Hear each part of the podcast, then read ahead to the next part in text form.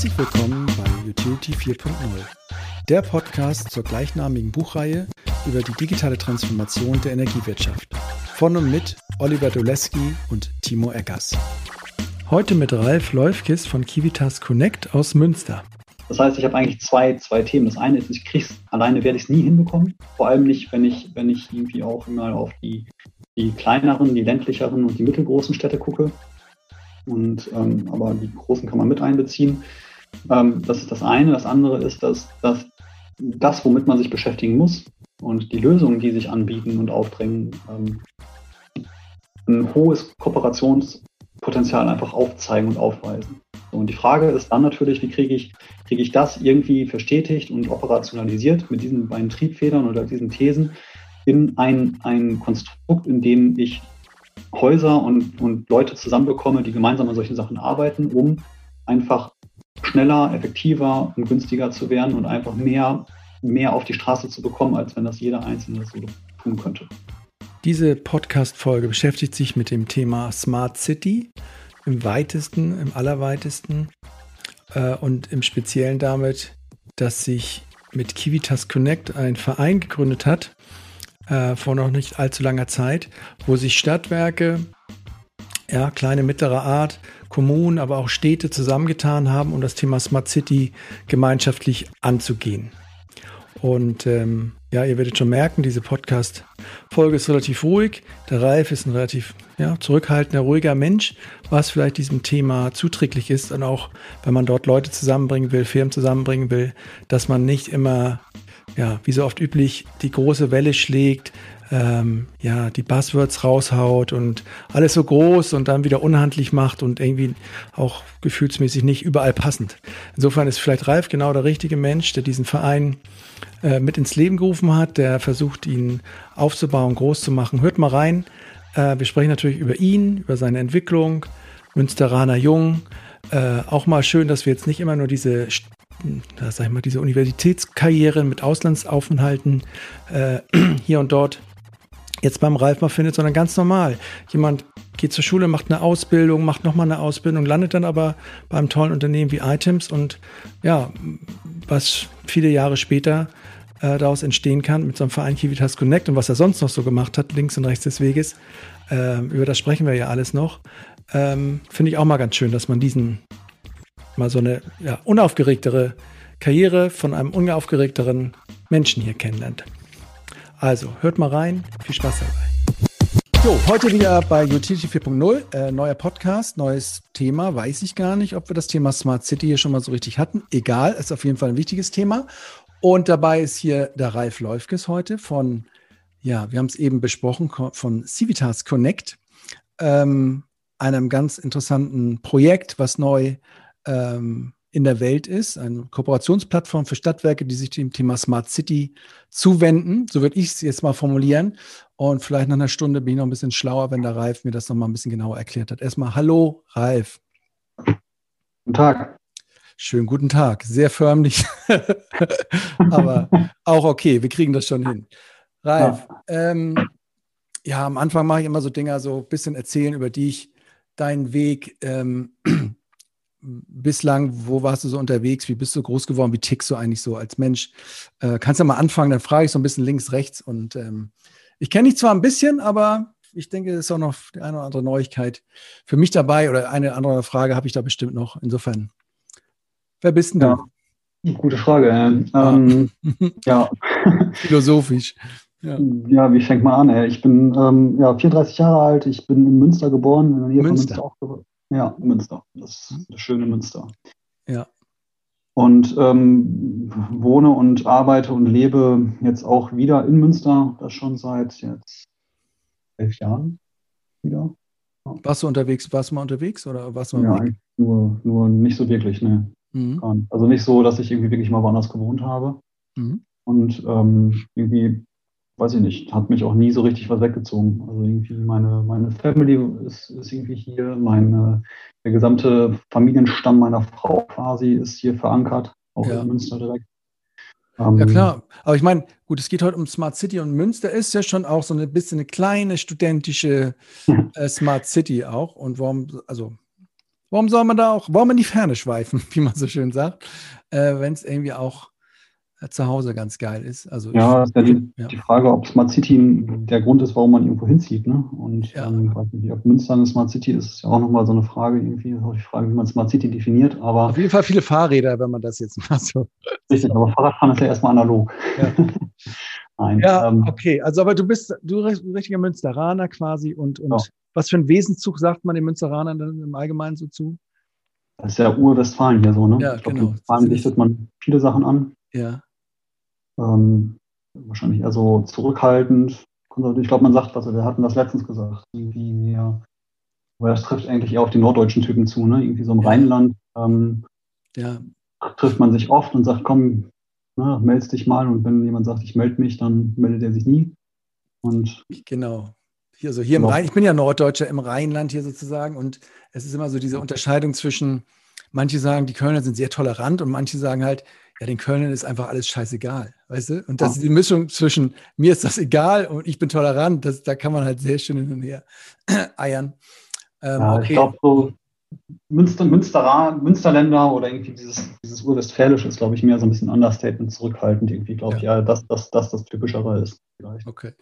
Was hast du denn gemacht nach der Schule? Irgendwie, wie, wie war so dein Ausbildungsweg? Äh, nach der Schule. Nach der Schule habe ich, ähm, also ich habe Realschule, war auf der Realschule und habe danach dann gedacht, keine Ahnung, was ich so vorhabe, vielleicht noch studieren, vielleicht auch nicht. Und ähm, mhm. habe dann irgendwie so einen, so einen, Zwischenweg gewählt. Ich habe so eine, eine, schulische Ausbildung gemacht, informationstechnischer Assistent. Mhm.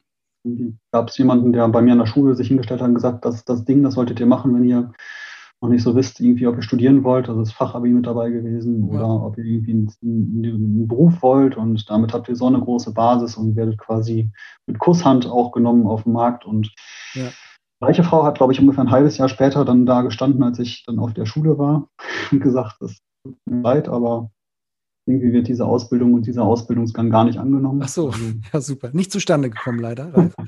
ja, doch, also den gibt es, glaube ich, auch immer noch, aber er wird halt irgendwie nicht als, als vollwertige Ausbildung eigentlich angesehen. Das ja. ist eine ganz gute Grundausbildung, irgendwie so für all, alles rund um IT, also irgendwie, ich weiß nicht, von Bits und Bytes und Programmieren und eigentlich, ich weiß nicht, auf Assembler-Basis irgendwie entwickelt und nach der Zeit auch festgestellt, dass irgendwie Entwicklung selber nichts für mich ist.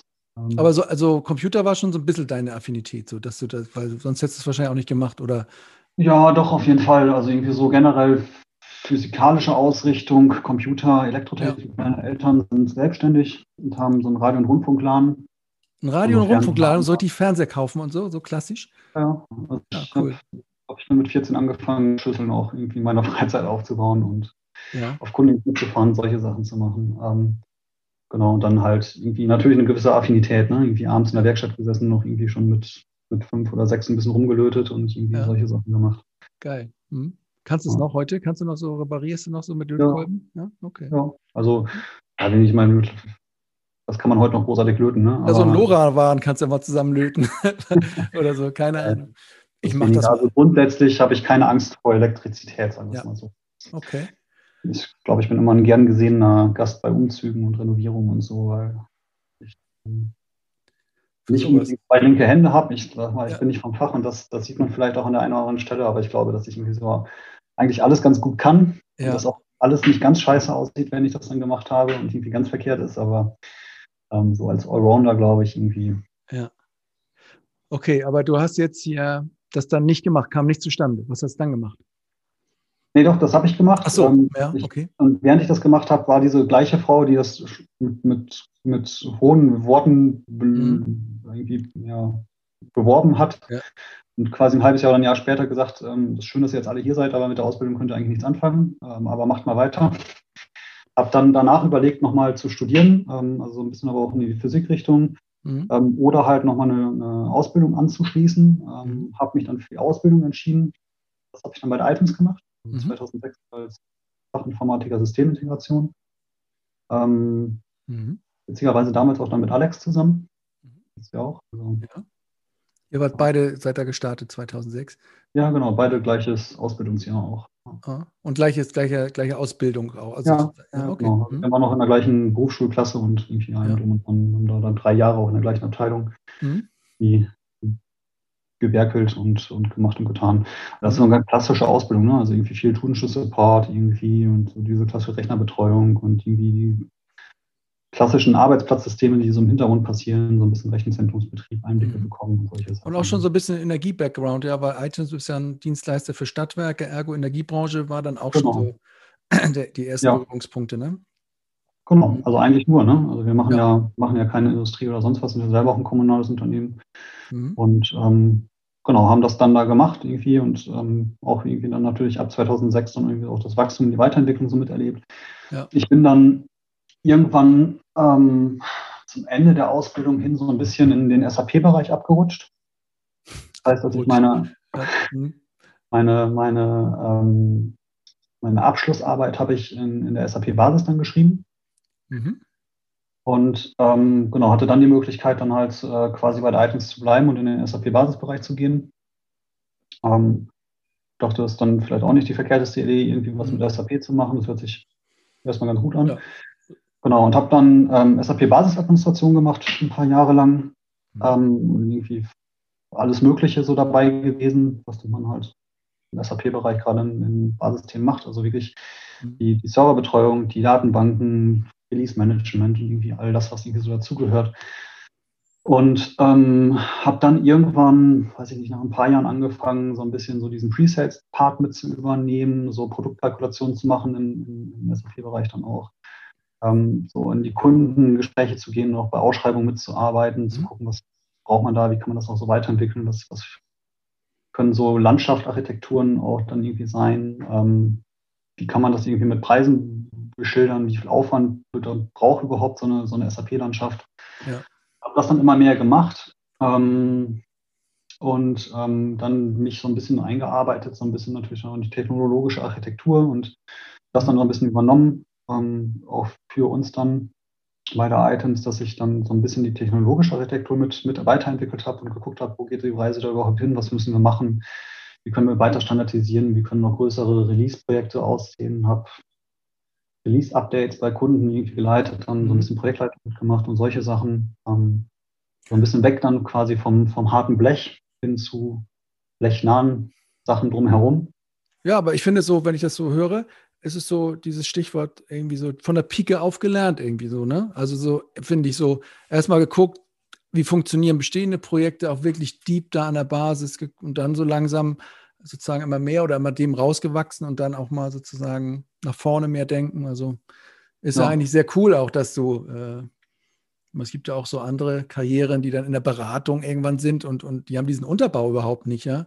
Und äh, gut, die kommen auch irgendwie mit ihren PowerPoint-Folien irgendwie weiter, aber es ist ja auch immer, glaube ich, ganz cool, wenn man wirklich weiß, deep weiß, wovon man spricht, so, ne? Oder?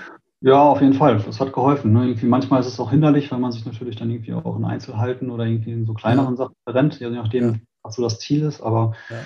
auf jeden Fall eine coole Zeit gewesen, so sich da auch reinzufuchsen. Und die so SAP-Welt ist ja auch nochmal so eine Welt für sich irgendwie. Und dann auch zu dem Zeitpunkt, weiß ich nicht, dann auf die ersten Messen da zu fahren und dieses ganze Drumherum um SAP ist ja irgendwie. Ja, das ist schon schillernd oder auch groß, oder? oder? Also, ja, SAP ist eine gute Powerfirma aus Deutschland, so, ne? wo viel ja, und auch dieses ganze Ökosystem drumherum, dieses ganze Berater drum, ja. Universum drumherum irgendwie. Ja. Nicht alleine diese, dann dir diese, die DSAG, also diese deutschsprachige SAP-Anwendergruppe, irgendwie, mhm. da hat irgendwann auch angefangen, dann aktiver zu werden und so mal zu gucken. Das ist halt so eine Welt für sich, die ist dann auch wieder klein, genau wie die Energieversorgungsbranche ja auch irgendwie. Irgendwie ja. kennt man dann doch irgendwie viele wieder und trifft andauernd bei allen möglichen Veranstaltungen, aber ähm, ist halt auch irgendwie groß, ne? Und irgendwie so eine Welt für sich und irgendwie alle klopfen sich gegenseitig auf die Schultern, weil sie SAP-Berater sind. Genau.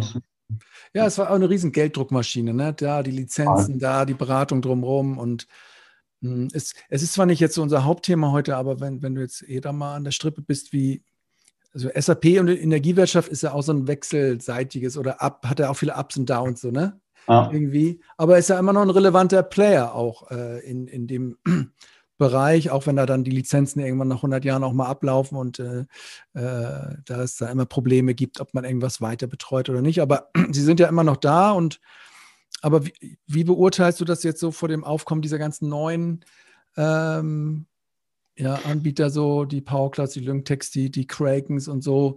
Ähm, ist da was Fundamentales sich am Verändern in dieser Welt oder sagst du, nee, einfach neue Wettbewerber, andere Technologie, ähm, nicht, muss man nicht viel so rein interpretieren von irgendwelchen Paradigmenwechseln oder hast du da eine. Meinung irgendwie? Wenn, wenn ich eine Abrechnungsplattform für irgendwie viele Zählpunkte habe, die nicht SAP ist, dann hat sich ja schon fundamental was geändert irgendwie so in, in der Landschaft. Ne? Wieso? Weil das sonst immer alles SAP war, sozusagen. Früher war es eigentlich, ja, genau. Ab 100.000 C-Punkte SAP, so nach dem Motto. Ja, ganz grob, genau. Aber wenn man jetzt so bei 2, 3, 4, 500.000, 800.000 C-Punkten irgendwann ist, dann, mhm. dann, dann vor allem auch irgendwie mit einer vernünftigen, also Prozessgesamtkostenbetrachtung ja auch immer. Mhm. Das Gesamtkostenbetrachtung ja auch immer irgendwie so ein Thema ist irgendwie und ähm, man ja nicht nur die Einzelprozesse sich angucken muss. Und dann ist so ein integriertes System, wie eine SAP, das auch immer noch anbietet, ähm, mhm. schon irgendwie auch ein Brett. Mhm. Ja, also auch vor allem mit den Integrationen in die kaufmännischen Prozesse, in die ganzen Logistikprozesse, in, in, ins PM, ins MM, ja. wo ja auch viele energiespezifische Themen sind, ne? also diese ganzen Zählerwechselprozesse. Also sowas. Also das ist ja schon ein verflochtenes System und nicht so ganz trivial, sonst hätten es, glaube ich, in der Vergangenheit auch viele andere geschafft, irgendwie so ein Konkurrenzprodukt dazu zu bauen. Und warum schaffen die ähm. das jetzt erst in letzter Zeit, dann so ein paar Anbieter so ein bisschen relevanter zu werden? Hast du, was, wie ist da deine Sicht? So, so Zahn der Zeit auch so ein bisschen, ne? hat sich ja technologisch ja. ein bisschen was geändert auch. Die natürlich dann aber auch ein bisschen fokussierter da irgendwie um die Ecke kommen und jetzt irgendwie, ich weiß nicht, es gab ja immer mal so auch Initiativen von größeren wie Telekom zum Beispiel, das ist ja ein schönes Beispiel, die es mal versucht haben, sehr massiv in die Energiewirtschaft reinzudrücken. Mhm. Ähm, aber das ähm, das halt einfach nicht, nicht, nicht hingehauen hat, so mit, mit, mit dem, ja, mit dem typischen Telekom-Vorgehen zu sagen, ja komm, Energieversorgung können wir mitmachen. So, ne? Ja, so diese, diese, ne? Äh, wir haben auch viele Kunden, wir haben auch viele äh, Telefone da draußen, das muss doch irgendwie hinzukriegen sein. Was sind eigentlich diese Zeitreihen bei euch nochmal nebenbei gefragt? Ähm, genau, diese Energieabrechnung, was ist da jetzt das ja. Problem? genau. Aber okay, du sagst aber einfach, also wenn ich das so rauslese zwischen den Zeilen, so es hat sich schon ein bisschen was verändert, allein weil es so Alternativen zu SAP auch in diesen größeren Bereichen gibt.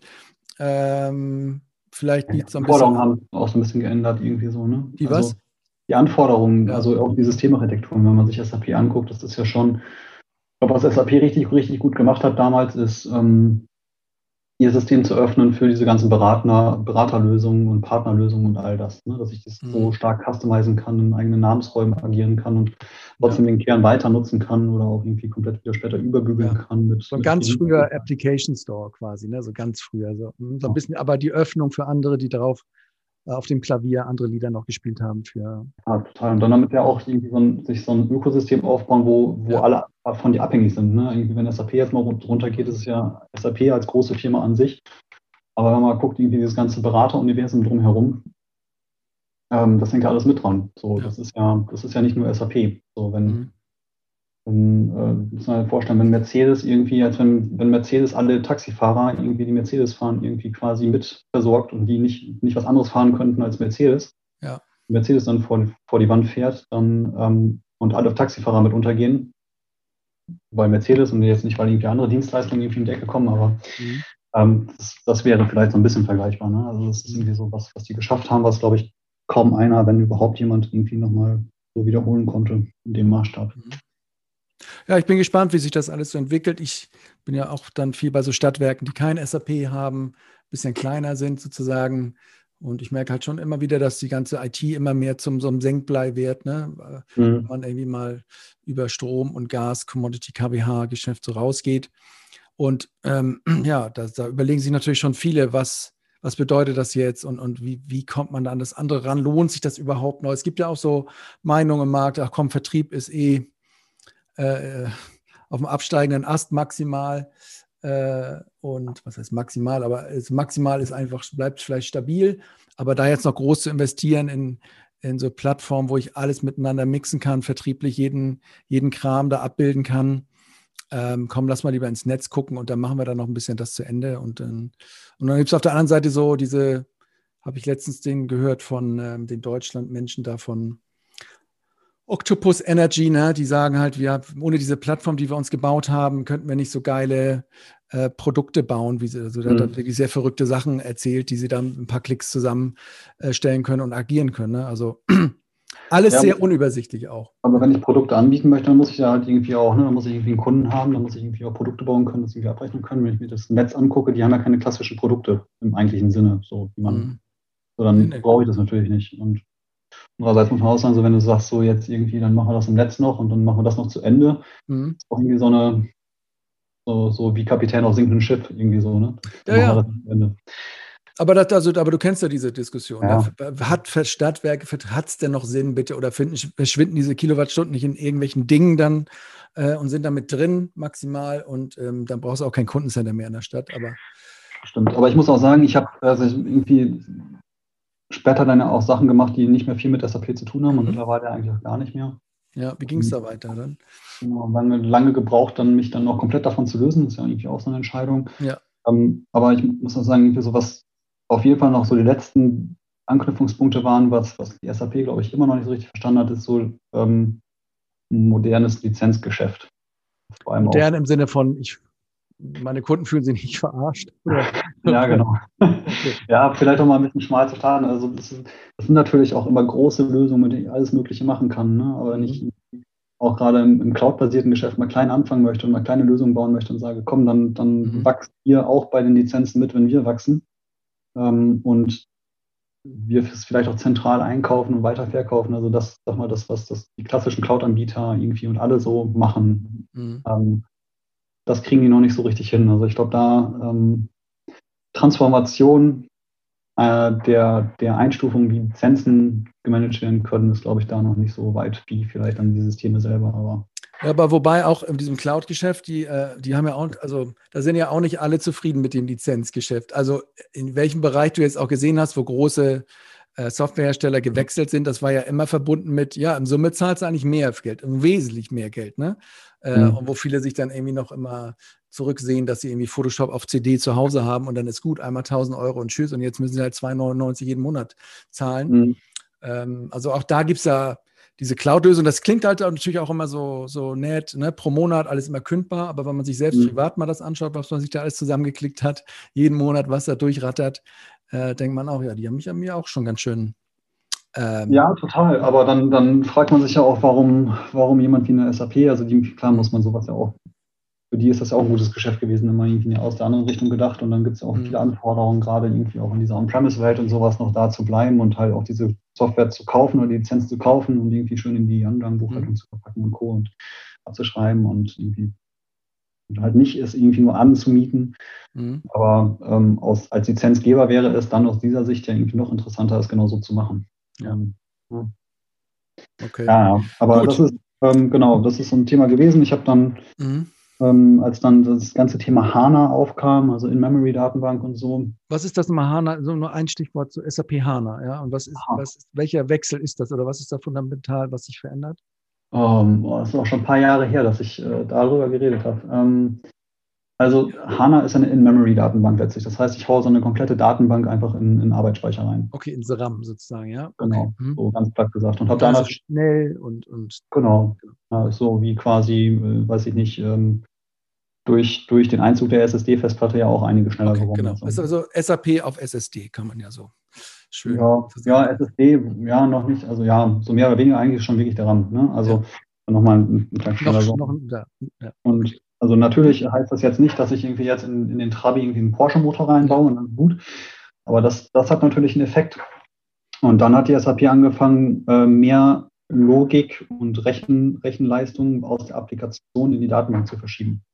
Mhm. Ähm, und auf Basis dieser In-Memory-Datenbank einfach mehr, mehr SDK anzubieten, also irgendwie nochmal so ein bisschen drumherum, dass es halt nicht nur reine Datenbank ist, eine mhm. relationale Datenbank, so eine Oracle-Datenbank und ich habe einen mhm. Applikationsserver darüber und ich habe eine Frontend-Instanz, das ist ja so diese klassische Hierarchie. Mhm. ich habe die SAP GUI, die greift auf einen, einen SAP-Applikationsserver oder mehrere Applikationsserver zu und darunter ist eine Datenbank. Ja.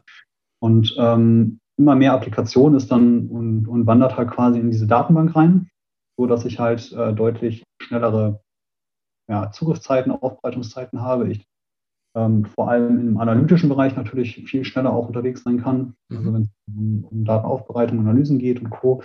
Ich auch nicht mehr diese, das ist zum Beispiel gerade im, im, im BW-Umfeld ja auch immer so gewesen, dass ich mir quasi irgendwelche Queries gebaut habe und irgendwelche Datendubletten ziehe, die dann anders aufgebaut sind, dass ich irgendwie analytisch besser darauf zugreifen kann, dass es schneller läuft. Natürlich zur Folge, dass wenn ich irgendwie eine andere Frage habe, die jetzt nicht irgendein Berater schon mal vorgedacht hat, ähm, ich das erstmal wieder customizen muss, dann muss da irgendwie wieder ein Datenmodell gebaut werden, das muss geliefert werden, dann muss ich das nachts irgendwie replizieren, irgendwie mit dem Applikationsserver, wo die Echtzeitdaten sind. Also es ist einfach so besser zu handeln gewesen und auch schon ein gewisser Booster sozusagen für alles, was man damit Ja, wollte, und, ne? und dieser Echtzeitzugriff auf genau. Daten. Ne? Das heißt, mhm. ich, ähm, diese, dieses ganze Vordenken, was möchte mein Reporting überhaupt haben und irgendwo im ja. Management oder irgendwo im, im Fachbereich sitzt jemand, ja. der seinen Report durchtackert und dann seine, seine ja, weiß nicht, KPIs bekommt oder was auch immer. Mhm. Ähm, so, und irgendwann sitzt da irgendwann mal einer davor, der irgendwie einen anderen Gedankengang hat ja. und hat gesagt, ich würde mir auch vielleicht die Zahlen nochmal ganz gerne angucken und dann ja. Liegt dieses ganze Konstrukt auseinander. Okay. Ähm, und ähm, eine Idee ist halt dann zu sagen, okay, dann hole ich mir, ich mache diese Berechnung live halt, wenn sie angefragt wird, ähm, greife auf die Datenbank zu, berechne es dann halt live ähm, und habe damit natürlich mehr Flexibilität, auch gerade auf Anwenderseite, irgendwie zu mhm. sagen, ja gut, wenn ich jetzt andere Daten vermixen möchte oder irgendwelche Zwischenwerte rechnen möchte, dann kann, muss ich das nicht vordenken. Kann ich natürlich auch, aber das ist ein, ein so ein Paradigmenwechsel gewesen. Mhm. Wieder kam. Was hat das für dich dann äh, bedeutet? Warst du da noch mit drin in der, in der SAP-Schiene oder war das schon was, was von außen nur? Ja, das war, das ist ja schon, schon länger her. Ich habe mhm. ähm, damals in der Rolle aus der technologischen Architektur das Thema ziemlich, ziemlich intensiv betreut. Mhm.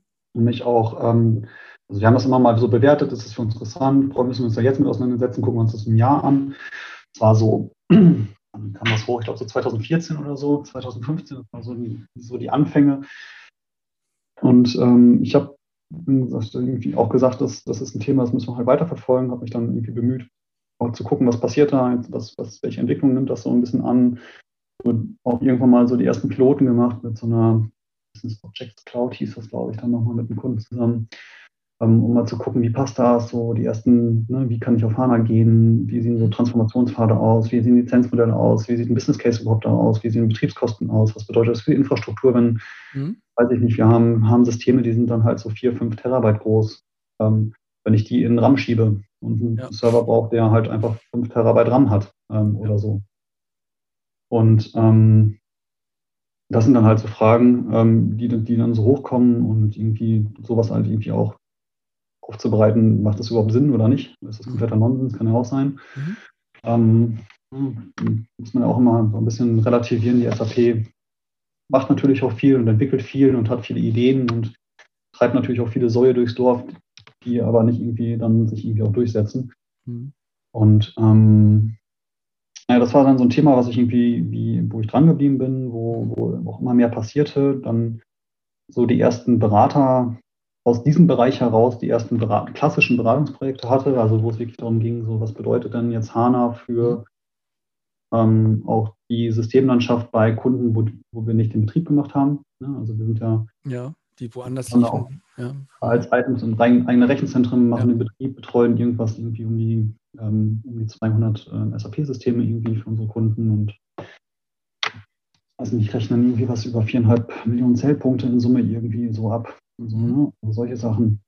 Und machen das natürlich irgendwie oder haben natürlich auch so, so Anlaufpunkte zu, zu Kunden, die das dann auch selber machen. So, mhm. selber noch Betrieb machen. Und habe da dann ganz klassisch Beratung gemacht, ähm, so ein bisschen. Ähm, und ähm, dann kam auch so immer ein bisschen mehr so über diesen Weg rein, was bedeutet das denn auf Applikationsebene, welche neuen Möglichkeiten habe ich auf Funktionsebene, wenn die Applikation in die Datenbank wandert, was bedeutet das? Das läuft so ein bisschen mehr zusammen, habe das dann auch so ein bisschen, wenn man so möchte, so als Solution-Architektur-Betrachtung irgendwie so ein bisschen gemacht. Ähm, habe in dem Zuge irgendwann auch mal meine TOGAF-Zertifizierung gemacht, weil das irgendwie sich so was für ein Ding? Was ist das? Toga? TOGAF ist so ein, so ein Framework für, für Unternehmensarchitektur. Ah, okay. So, also ähnlich wie ITIL kennst du wahrscheinlich. Ja, genau. Und sowas ist ja so für, für ähm, ja, das ganze Service Reporting und Managementprozesse und TOGAF ist quasi sowas ähnliches, ein Framework für ja, Unternehmensarchitekturen.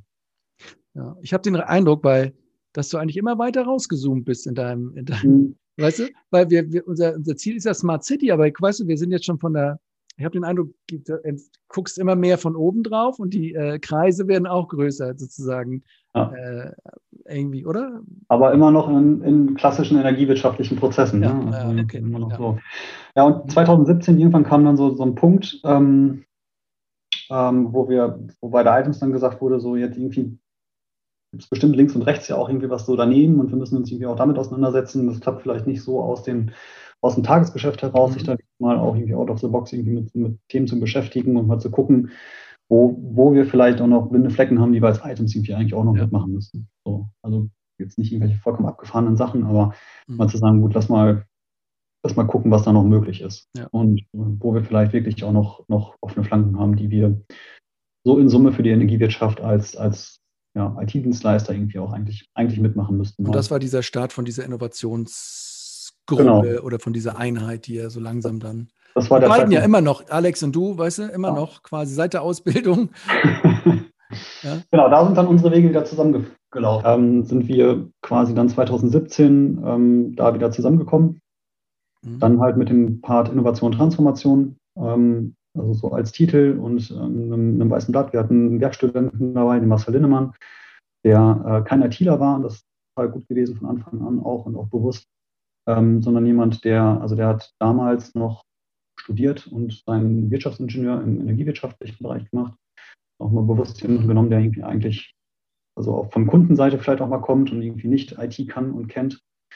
Na, der ist damit reingegangen. Das war alles 2017, ne? Ah, das 2017, genau. Wir ja. haben uns dann da kennengelernt. Ich glaube, das war so genau. die Zeit, weil wir natürlich dann auch gucken mussten, irgendwie sowas, was wollen wir machen? Genau, das war genau dieselbe Phase wie wir auch. Ich glaube, da war auch, also wir hatten auch so unser Innovations-Coming-out, würde ich das mal nennen, mhm. ja. Und das Erste, was man ja macht, ist, man geht auf irgendwelche komischen Meetups, irgendwelche Veranstaltungen von ja, Leuten, genau. die man irgendwie sympathisch findet.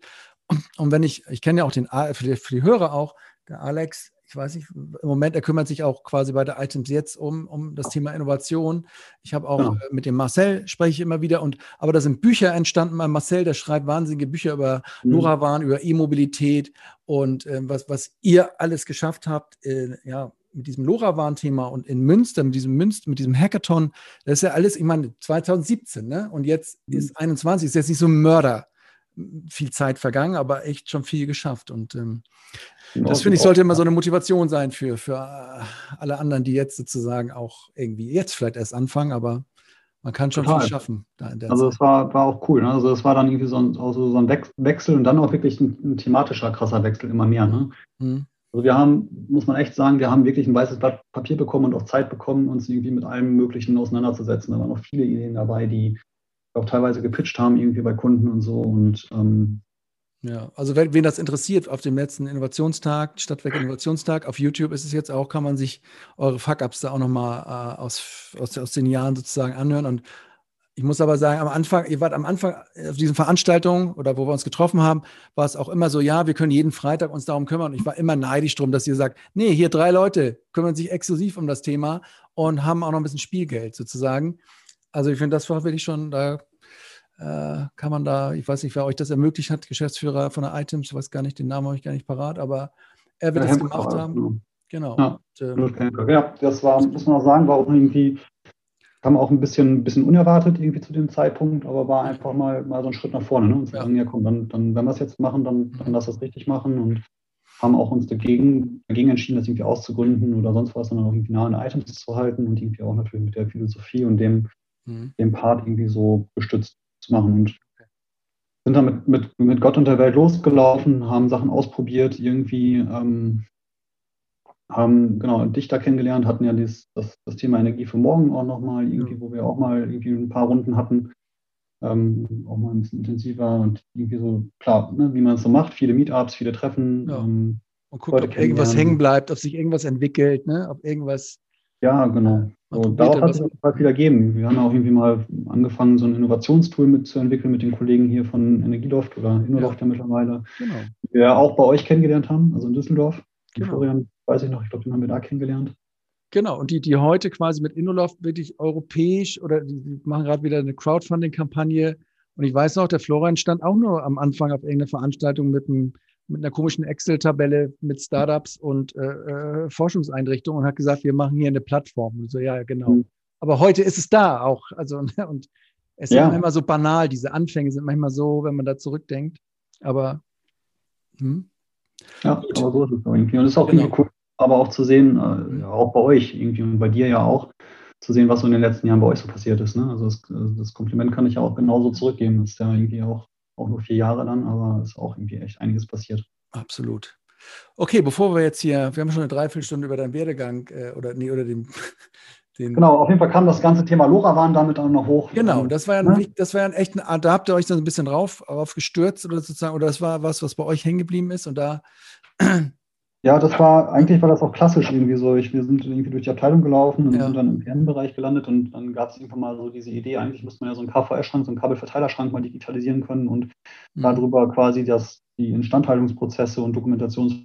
Ne? Das heißt, der Kabelverteilerschrank funkt in, in das SAP-System rein, ähm, wie sein, sein Schaltzustand ist. So, ja. Das war irgendwie so der mhm. ursprüngliche Part. Da haben wir gesagt, ja gut, für Kommunikation, Datenerhebung wird es Probleme, also das, das, wird ja nichts Neues sein. So, dass, mhm. Da wird Lösungen für geben. Ähm, wir kümmern uns jetzt um die Integration der Daten und machen da mal mit der SAP sogar zusammen damals ein Pilotprojekt gemacht, ein bisschen investiert, haben so ein, in der Cloud dann da, damals im Asset Intelligence Network, ähm, von, also AIN mit der SAP zusammen sowas entwickeln lassen oder mit ihnen entwickelt und so eine Version gemacht, sind dann zum Kunden gelaufen. Das war auch so ein Thema, Thema Lizenzen, das nie Zugriff drauf bekommen, weil ähm, für diesen Piloten, also wir wollten irgendwie so zwei, drei, vier, fünf Demo-Dinger haben.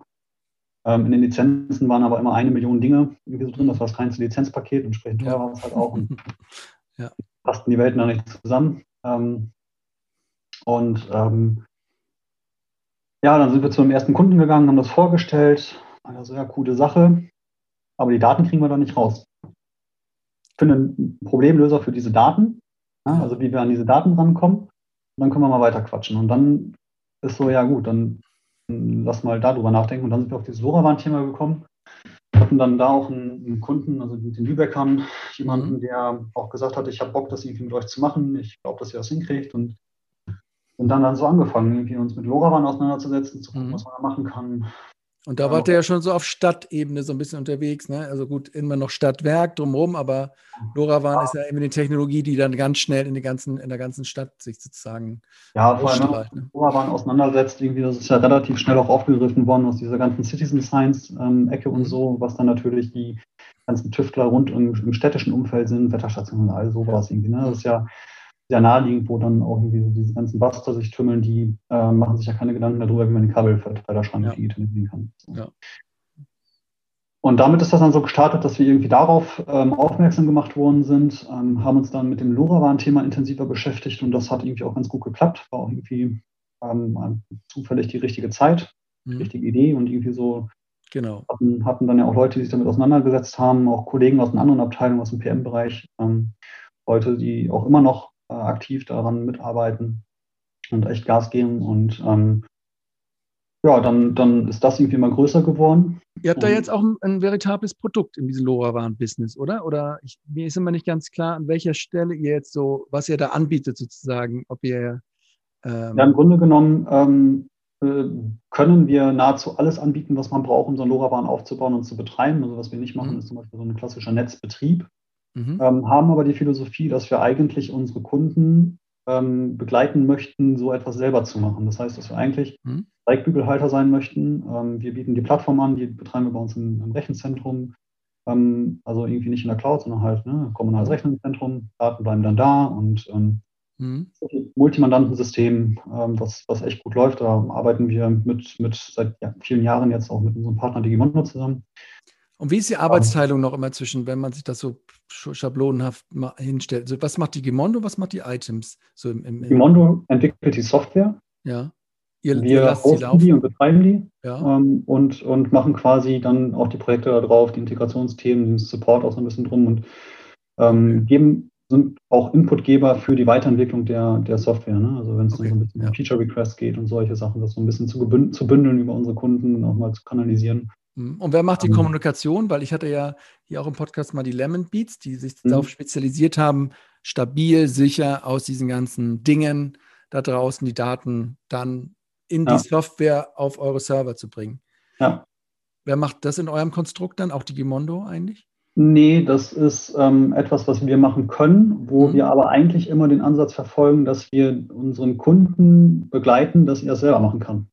Ja. Dass er selber die Kompetenzen aufbaut, so ein Funknetz zu betreiben und zu monitoren und zu warten und da auch Anwendungsfälle mhm. drin aufzurollen. Also alles ist bei uns, was die Lizenzen angeht, was die Software angeht, was das gesamte Konstrukt angeht, eigentlich so aufgebaut, dass, dass unsere Kunden alles eigenständig machen können. Mhm. Und, also komplett ähm, mhm. und das auch freigeben können für Dritte, die das auch wieder eigenständig machen können. Mhm. Also Benutzer pflegen, ähm, mhm. alles einrichten an Sensorik und ändern und programmieren und Co. Das ist eigentlich schon also so offen, wie es irgendwie auch nur geht. Ähm, mhm.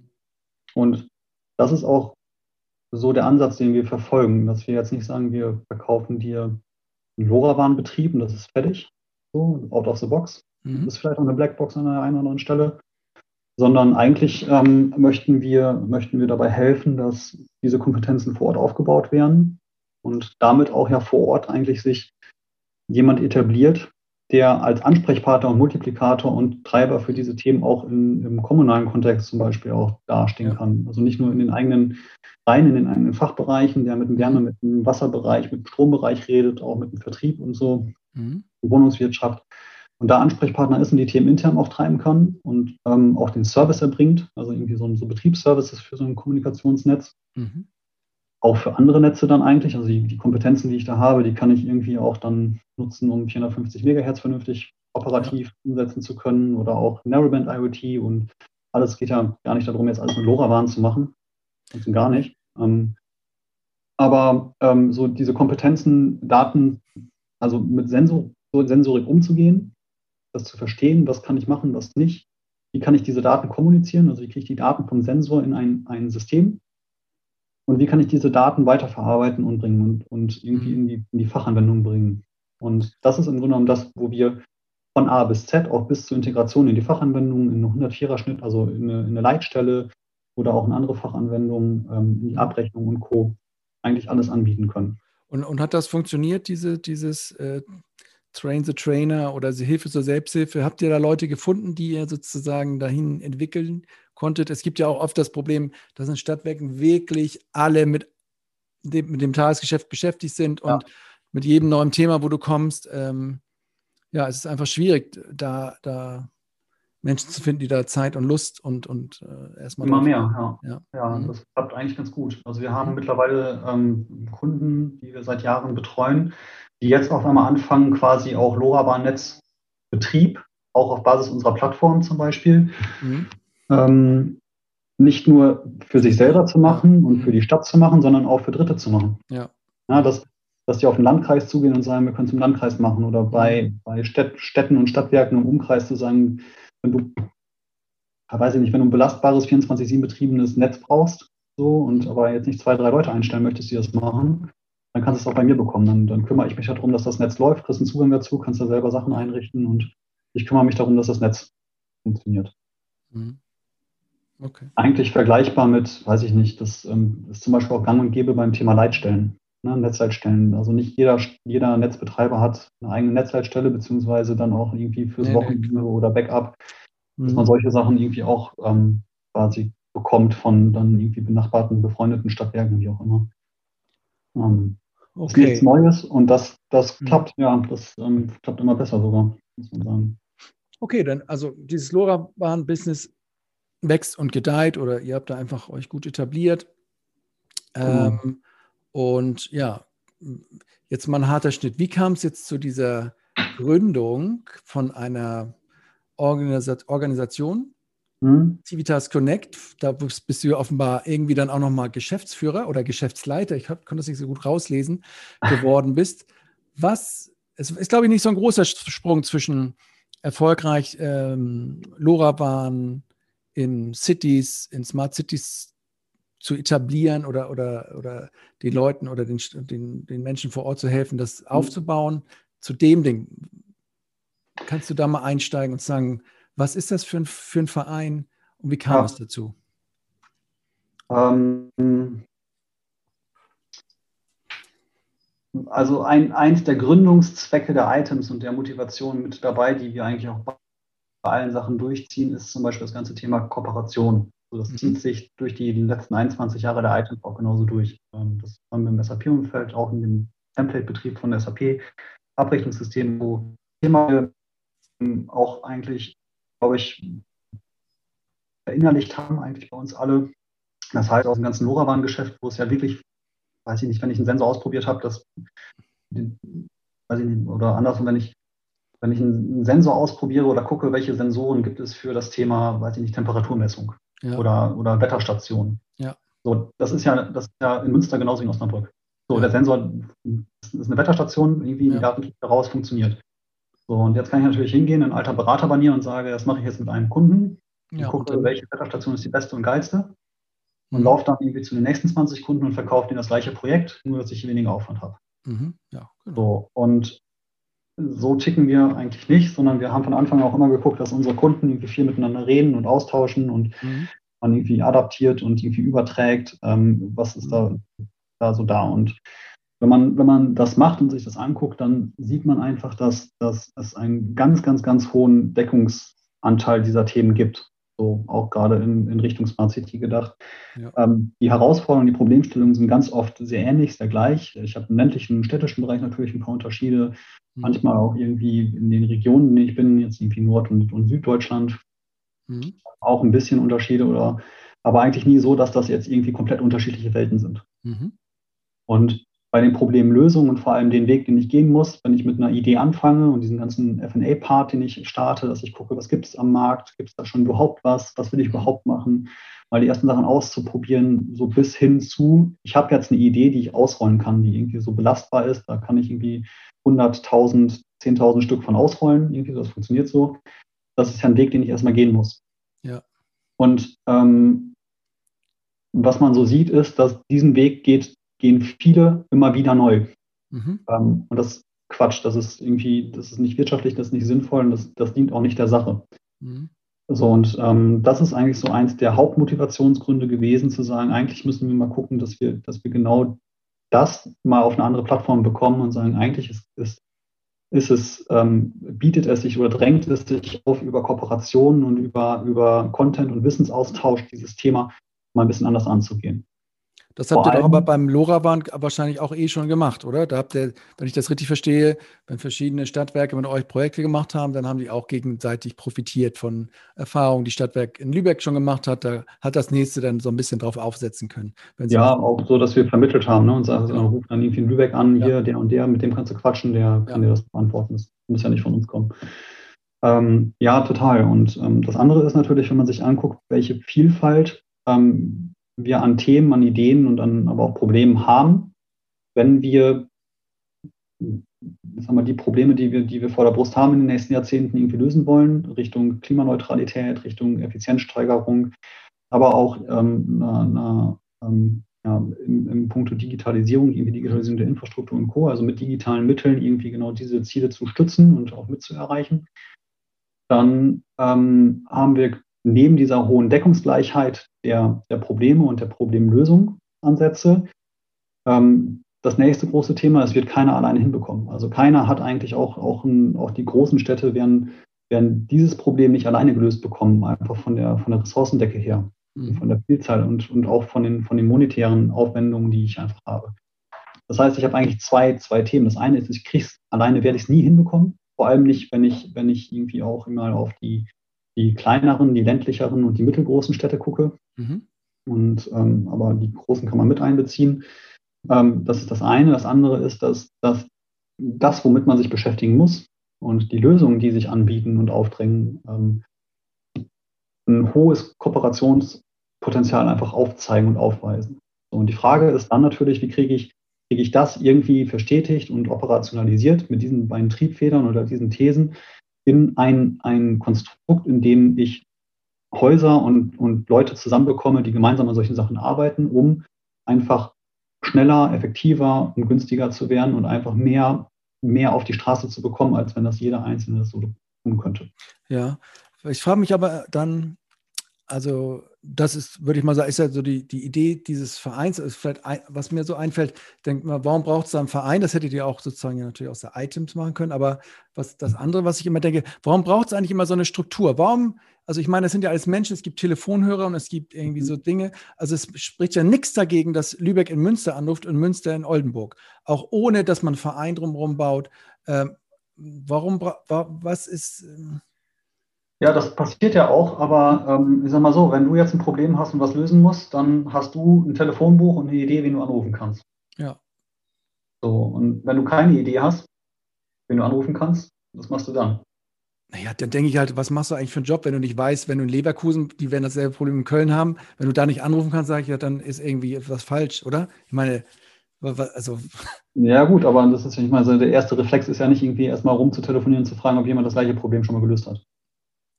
Eigentlich schon. Eigentlich meine ist schon sozusagen, aber. Aber wahrscheinlich nicht bei jedem. nee, okay. Zumal, zumal ja auch oft irgendwie die Einschätzung ist, dass das eigene Problem dann doch viel individueller ist als das des anderen oder so. Ähm, das kommt manchmal auch, auch noch zum Tragen, auch mhm. nicht mal, aber.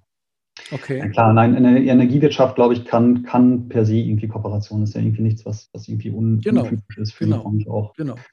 Aber ähm, ja, klar, natürlich. Aber das ist ja auch, dann heißt ja aber auch, dass ich im Grunde genommen ähm, das wieder abhängig mache von demjenigen, der das Problem beauftragt bekommt im Hause. Mhm. Ja, das heißt, erstmal in dem eigenen Hause muss jemand auf die Idee kommen, dass das ein Thema ist, womit man sich beschäftigen kann. Also das Thema natürlich Ideen finden, was kann man machen, was ist irgendwie auch schon soweit. Ja. Und ähm, irgendjemand muss die Aufgabe bekommen, der auch in der Lage ist zu sagen, so wie du, ich gucke jetzt erstmal, wer vielleicht einfach schon das Problem für mich gelöst hat. Ja. Und ich das nicht einfach übernehmen. Mhm.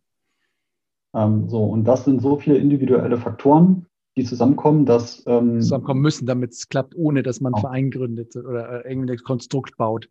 Genau, und also der Verein, der hat, also das ist auch nicht unsere eigene Idee gewesen, einen Verein zu machen. Ne? Also wir sind im Januar letzten Jahres gestartet und haben 18 Häuser mal an einen Tisch bekommen mhm. aus unserem Adressatenkreis und gesagt, wir wollen hier mal ähm, zum Thema Smart City und Kooperation und sowas irgendwie, glaube ich, gibt es da irgendwie ein paar Potenziale, da müssen wir mal drüber reden.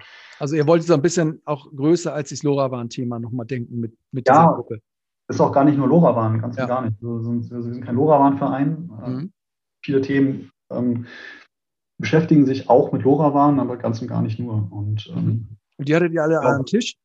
Diese 18? Äh, genau. Und dann haben wir diese beiden Thesen erstmal in den Raum gestellt. Ähm, mhm. also A, zu groß für jeden. B, wenn man sich das anguckt, womit wir uns beschäftigen, das ist eine sehr hohe Deckungsgleichheit, also 80 bis 100 Prozent im Einzelfall mhm. äh, sind eigentlich gleich. Ähm, so, und erstmal gesagt, die Thesen stehen jetzt erstmal im Raum. A, schätzt ihr das genauso ein? Und B, wenn ja, ähm, wie, wie, kommen wir voran? So, mhm. Wie kriegen wir es hin? Und ähm, dann haben wir einen Tag irgendwie so ein bisschen Workshop gemacht, haben wir mal geguckt, irgendwie, A, wie kann überhaupt eine Organisationsstruktur und Form aussehen? Ähm, wie kriegt man das hin? Also was muss man machen?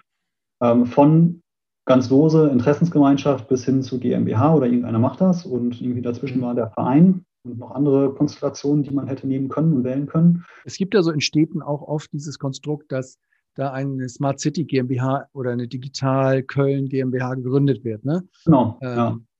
Aber ihr seid ja. ja. jetzt noch sozusagen in Zwischenstädten, seid ihr, ihr seid ja eine Ebene sozusagen. Ja, und ne? GmbH hat halt auch so ein paar, paar ähm, Sachen mit dran. Ne? Wenn ich mich als Stadtwerk, als kommunales Unternehmen an der GmbH beteiligen möchte, zum Beispiel, als Anteilseigner, dann habe ich ein, ein, paar mehr Hürden zu nehmen, als wenn das beim Verein der Fall ist, zum Beispiel. Ja, okay.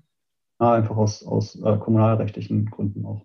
Und ähm, also das ist die eine, eine Schlagrichtung gewesen. Also irgendwie, was wollen wir, wie müssen wir uns organisieren, was sind so die mhm. Themen, die wir damit machen wollen und wie, ist, wie können wir ein, ein Eigenverständnis, ein Selbstverständnis definieren, also was wollen wir überhaupt machen.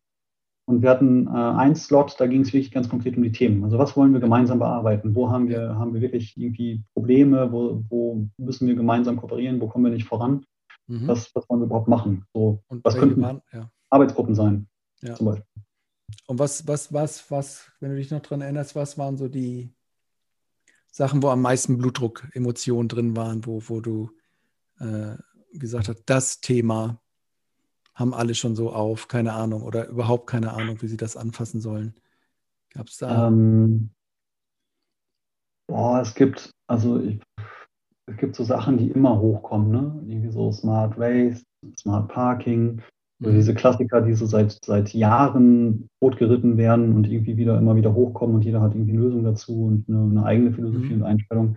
Aber ist ähm, denn den meisten, also haben die da eine Vorstellung davon, was so für sie Smart City heißt? Also du bist jetzt natürlich immer sehr ja. konkret Smart Waste. Also ich habe mir jetzt im Vorgespräch, also bevor ich jetzt mit dir hier eingestiegen bin, nochmal überlegt, auch die Smart City, ja, okay. Also manchmal kann ich mir auch vorstellen, wäre es nicht auch schon ziemlich smart, wenn eigentlich eine Stadt das macht, wozu sie eh da ist. Also einfach, ähm, wenn es einfach mal funktionieren würde, dass die, dass, die, äh, dass die Spielplätze sauber sind, dass wenig Autos, viele Rede, saubere Luft, tolle Parks. Das, das einfach, was man immer schon seit 120 Jahren, mach das einfach mal. Du brauchst gar keine Technik, du musst einfach nur, äh, mach mal ein bisschen mehr sauber hier. Dann ist schon smart für mich. Oder ähm, aber ja. haben, haben die da eine Vorstellung, was für sie dieses Smarte sein soll und was äh, Ich finde es gut. Zum Beispiel Rostock hat es dann irgendwie hat ein Smile City, da weißt du schon ein bisschen mehr. Da mhm. steht irgendwas Menschliches, irgendwas Freundliches dahinter. Smart ist jetzt so mega breit. Ja, ach, das ist auch so ein Wort. Wenn du da zehn Leute fragst, was ist Smart City, kriegst du zwölf Antworten. Mindestens. Ja, so, ne? Und ähm, das ist halt auch einfach, weil jeder irgendwie so das, das Wort für sich gebraucht. Ähm, Aber habt ihr gemeinsam versucht, was zu entwickeln für euch als Verein, dass ihr da irgendwie sagt, das ist es für, oder sagt, sagt ihr ganz bewusst, nee, das muss jeder für sich definieren, es ist in jeder Stadt irgendwie was anderes? Ja, das ist, ist so ein Prozess. Wir sagen, ähm, das ist eine Definition im Verein und auch ein, eine Einschätzung, dass ähm, wir über die digitale Daseinsvorsorge das Thema Smart City halt irgendwie betreibbar und, und, und, und, und ähm, überhaupt realisierbar machen wollen. Ja, also bei uns ist eher dann auch die Idee, über die, das, das Wort digitale Daseinsvorsorge zu haben. Das ist jetzt auch mittlerweile wieder ein Wort, was genau wie bei Smart City, da hat auch jeder irgendwie so eine eigene Einstellung Aber zu. ein bisschen, ja, ja. Ja, ist auch nicht so einfach. Digitale Daseinsvorsorge, ich habe mich da auch mal versucht, so ein bisschen reinzudrehen. Mhm. Ich meine immer so, Daseinsvorsorge ist immer, ja, jemand hilft mir da, also da zu sein, einfach zu existieren, ne, sozusagen. Äh, Im Sinne von, ich werde, ich bekomme Energie und kann irgendwie den Dreck, den ich produziere, irgendwo abgeben, sozusagen. Ja, und das ist das, das, das Problem, ist, wenn man sich Daseinsvorsorge anguckt, das ist ja nicht nur Energie. Und da fangen jetzt alle an, A Smart City für sich natürlich auch zu interpretieren, aus ihren eigenen Ressourcen heraus und das Thema digitale Daseinsvorsorge auch nachvollziehbar für sich zu, zu, zu an, sich an, an sich zu reißen. Wenn ich mit jemandem aus dem Gesundheitswesen, aus dem Krankenhaus mhm. rede, dann haben die auch eine Daseinspflicht und, ja. und Fürsorge. Und wenn ich äh, Mobilität mir angucke, ist das auch Daseinsvorsorge. Und ja. Verwaltungs- und Verwaltungsprozesse sind auch Daseins vorsorgen. Und ja. ähm, Wohnen ist auch Daseinsvorsorge. Und ja. Energie und Wasser und, und Wärme und Abwasser ist auch Daseinsvorsorge. Ne? Ja. Also Daseinsvorsorge ist ja, ist ja ähm, eigentlich alles, was wir brauchen, um irgendwie so zu leben und genau. so funktioniert, wie wir uns das so vorstellen. Und mit, egal mit wem ich jetzt rede, sagt er natürlich, ja, ich, klar möchte ich das jetzt auch digital machen, also mache ich digitale Daseinsvorsorge. So, wo ich mir denke, ja gut, dann mach doch einfach die Daseinsvorsorge und heutzutage macht man Daseinsvorsorge am besten digital, so wie man alles oder vieles digital ja. macht. Oder manch einer sagt, dann mach, mach doch erstmal fertig die analoge fertig, weil da hast du auch noch 17 Baustellen. Äh, ja. Ne? Das ist dann immer so, ja, okay, wir nehmen gleich das nächste, vielleicht. Äh, so. Ähm. Ja, und also, und hm. jetzt so, wie kann man sich beiden Wörtern so ein bisschen vielleicht auch nähern? Ja. Ähm, Thema Smart City finde ich ähm, eigentlich sehr, sehr gut die Definition, die über die, die Europäische Kommission mhm. irgendwie mal definiert wurde. Die ist jetzt ein bisschen länger, aber so im Kern kann man sagen, ähm, dass es in einer Smart City ähm, darum geht, traditionelle Netze und Dienste, also ich lese das jetzt mal ab, weil dann ja. hört sich der Schlüssel an, traditionelle Dienst, äh, Netze und Dienste durch den Einsatz von Telekommunikations- und digitalen Technologien zum Nutzen ihrer Einwohner und Unternehmen effizienter zu gestalten.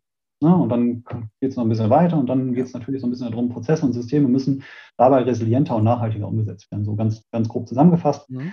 Das ist ein, ein, Kern der Definition der Europäischen Kommission. So. Mhm. Und das heißt ja im Grunde genommen jetzt erstmal, dass ich irgendwie hier nicht die Welt neu erfinden muss, sondern eigentlich erstmal gucken muss, dass das, was da ist, dass ich das mit moderner Technik und, und Telekommunikationsinfrastruktur irgendwie versuche mal zu digitalisieren und zu optimieren und zu verbessern im Sinne Bürger, Bürger Unternehmen und Co. Mhm. So, das ist das eine. Und daraus ableiten kann man, oder so würde ich es auch interpretieren, sagen, dass ähm, genau das zu tun die digitale Daseinsvorsorge ist.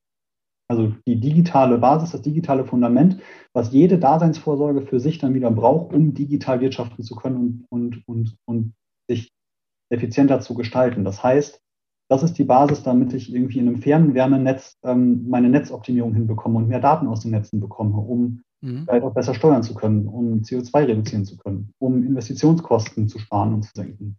Das ist das, was vielleicht auch notwendig ist, um in, in meinem Verteilnetz irgendwie äh, das Verteilnetz oder auf der Basis ein Verteilnetz so aufzurüsten, dass ich irgendwie 100% Erneuerbare und E-Mobilität integrieren kann, untersteuern kann und managen mhm. kann.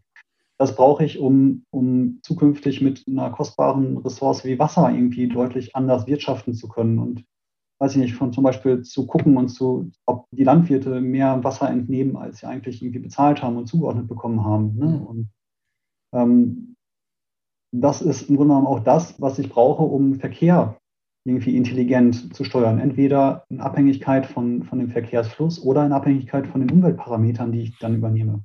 Mhm. Ja, und, und das ist, für mich ist das irgendwie so, digitale Daseinsvorsorge ist so die Basis, die wir brauchen, damit das, was wir heute schon tun, optimiert und intelligenter gemacht werden kann. Und wir in dem Zuge halt auch mit, mit, moderner Technik uns in die Lage versetzen, auch solchen Themen entgegenzuwirken wie einem demografischen Wandel. Ja, ich habe wenn man sich Netze anguckt, also gerade auch im Energieversorgerbereich, irgendwie wie viel Know-how in den nächsten Jahren durch irgendwie irgendwelche Meister irgendwann das, das Unternehmen verlassen werden. Mhm. Wie kriege ich das zum Beispiel hin, dass ich ähm, das Bauchgefühl, was die heute haben, wenn die Netz steuern und Netz, managen und die, die Entscheidungen treffen, wie kriege ich das portiert entweder auf einen anderen oder idealerweise sogar gesichert in einem System. Ja, dass ich das irgendwie halte, das Wissen, soweit es geht. Mhm. Das funktioniert halt nicht, wenn ich, wenn, ich, wenn ich nicht mehr Daten erhebe und anfange, mit diesen Daten intelligent umzugehen. So. Und mhm.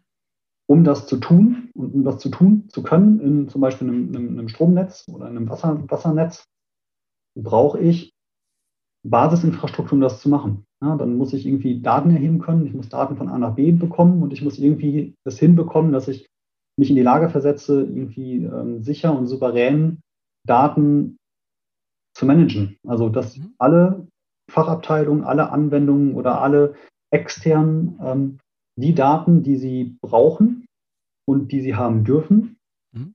auch bekommen. Mhm. So, und, und das ist unabhängig von dem, was ich mache. So, das ist mhm. irgendwie, das ist, das ist so, dass das. Darauf das können sich alle einigen oder das Problem hat jeder und da lohnt es sich auch besonders, sich dann sozusagen auszutauschen, zu gucken, ähm, genau. was hat da bei euch funktioniert und, und dann ist genau. die Wahrscheinlichkeit hoch, dass es auch bei dem nächsten funktioniert. Und ähm, okay. Ja, und das ist auch, auch das, wo, wenn man, ach, das, das irgendwie, wenn man sich zum Beispiel diese ganzen geförderten Modellprojekte Smart Cities anguckt, ne, die ja. fangen auch alle da ganz oft an. Da geht es dann auch um das Thema dieser Urban Data Plattform. Die fangen halt ja. eher dann auf dieser Plattformebene an. Mhm. Ähm, aber ähm, im Grunde genommen ist, ist das ein Part, der heute noch nicht da ist. Zum einen, weil, weil ja nie definiert wurde, was wir überhaupt brauchen. Es, es gibt auch keine klare Aussage, dass, dass es benötigt wird, sondern jeder, der sich jetzt in seiner Daseinsvorsorge, in seinem Ressort anfängt, damit auseinanderzusetzen, stellt fest, dass er irgendwie diese Basisinfrastruktur benötigt und fängt sie an aufzubauen. Aber gibt es nicht auch dieses, ich weiß nicht, ob das da so reinpasst, dieses Gesetz, dass eigentlich die ähm, Kommune gewisse Daten öffentlich machen muss, wo mhm. auch immer die ganzen, wo es Vereine gibt, die da, die immer abmahnen und klagen, bis sie mal die Sachen, ist das nicht auch schon ein gesetzlicher Anspruch, der auch bei Stadtwerken? Ja, klar, das ganze Thema Open Data, ähm, ja. logisch. Da gibt es auch mittlerweile ganz gute EU-Richtlinien und, und, und äh, Richtlinien, mhm. Richtlinien, die umgesetzt werden müssen. Das ist ein total wichtiges und gutes Thema. Ähm, ähm, was man auch darüber natürlich bedienen kann. Also wenn ich irgendwie mich in die Lage versetze, ähm, Daten zu erheben, mhm. Ähm, dann muss ich natürlich auch gucken, welche Daten sind schon da. Also gerade diese ganzen äh, sozioökonomischen Daten, Statistikdaten, Katasterinformationen, mhm. sowas, also all das, was heute schon so gerade im, im kommunalen Kontext schon vorhanden ist, ähm, muss ich auch irgendwie öffnen können und managen können. Mhm. Ähm, grundsätzlich beim Thema Open Data geht es aber auch darum, im Grunde genommen, dass ich, ein, dass ich einen Datenpunkt habe. Irgendwie, ich habe Daten und ich muss mir überlegen, irgendwie, ah, wie komme ich an die Daten ran, wie kann ich den Datenmanagement machen, wahr machen, wie kann ich die Daten in die Fachanwendung integrieren oder halt auch zum Beispiel sagen, das ist jetzt ein Open Data Thema mit folgender Lizenz mhm. und kommt in mein Open Data Portal.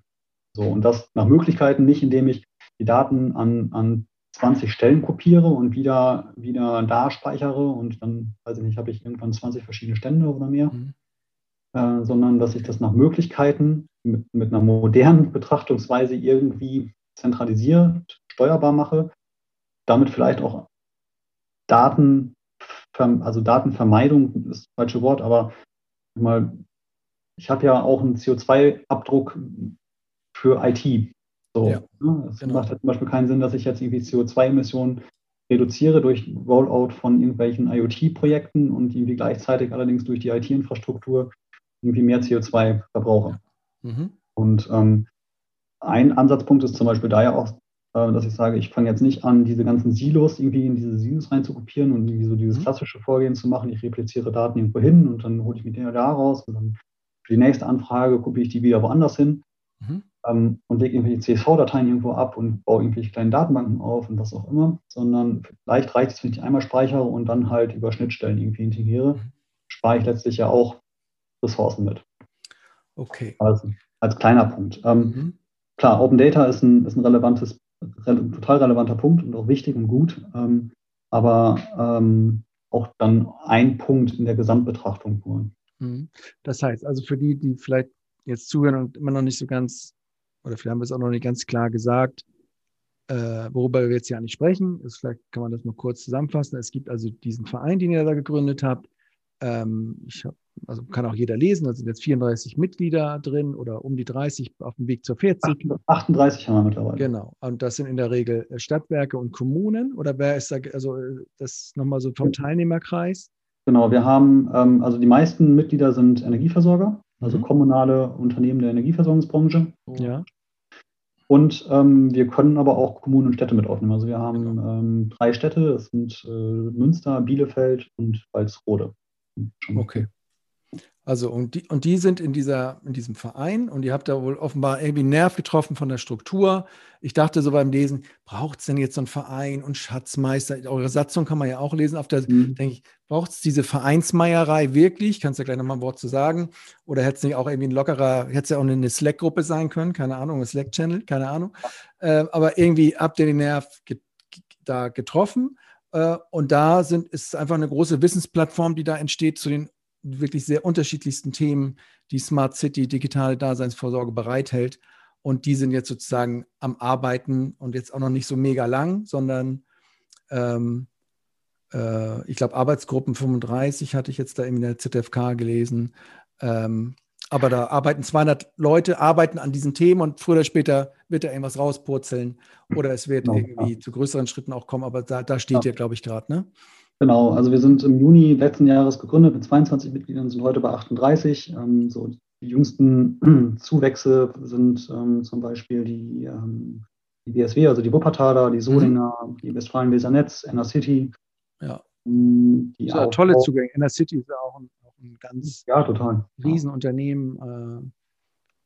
Äh. Ähm, auf jeden Fall. Also wir haben aber auch eine AOV zum Beispiel. Wir haben ja auch, ähm, also von der, vom Querschnitt her ist es, glaube ich, irgendwie so alles so mit dabei. Das ist auch irgendwie ganz gut, weil wir ähm, bei dem Thema irgendwie jetzt nicht nur partiell irgendwie agieren wollen, sondern eigentlich diese Lösung auch irgendwie zugänglich machen wollen für alle Regionen und alle mhm. Bereiche.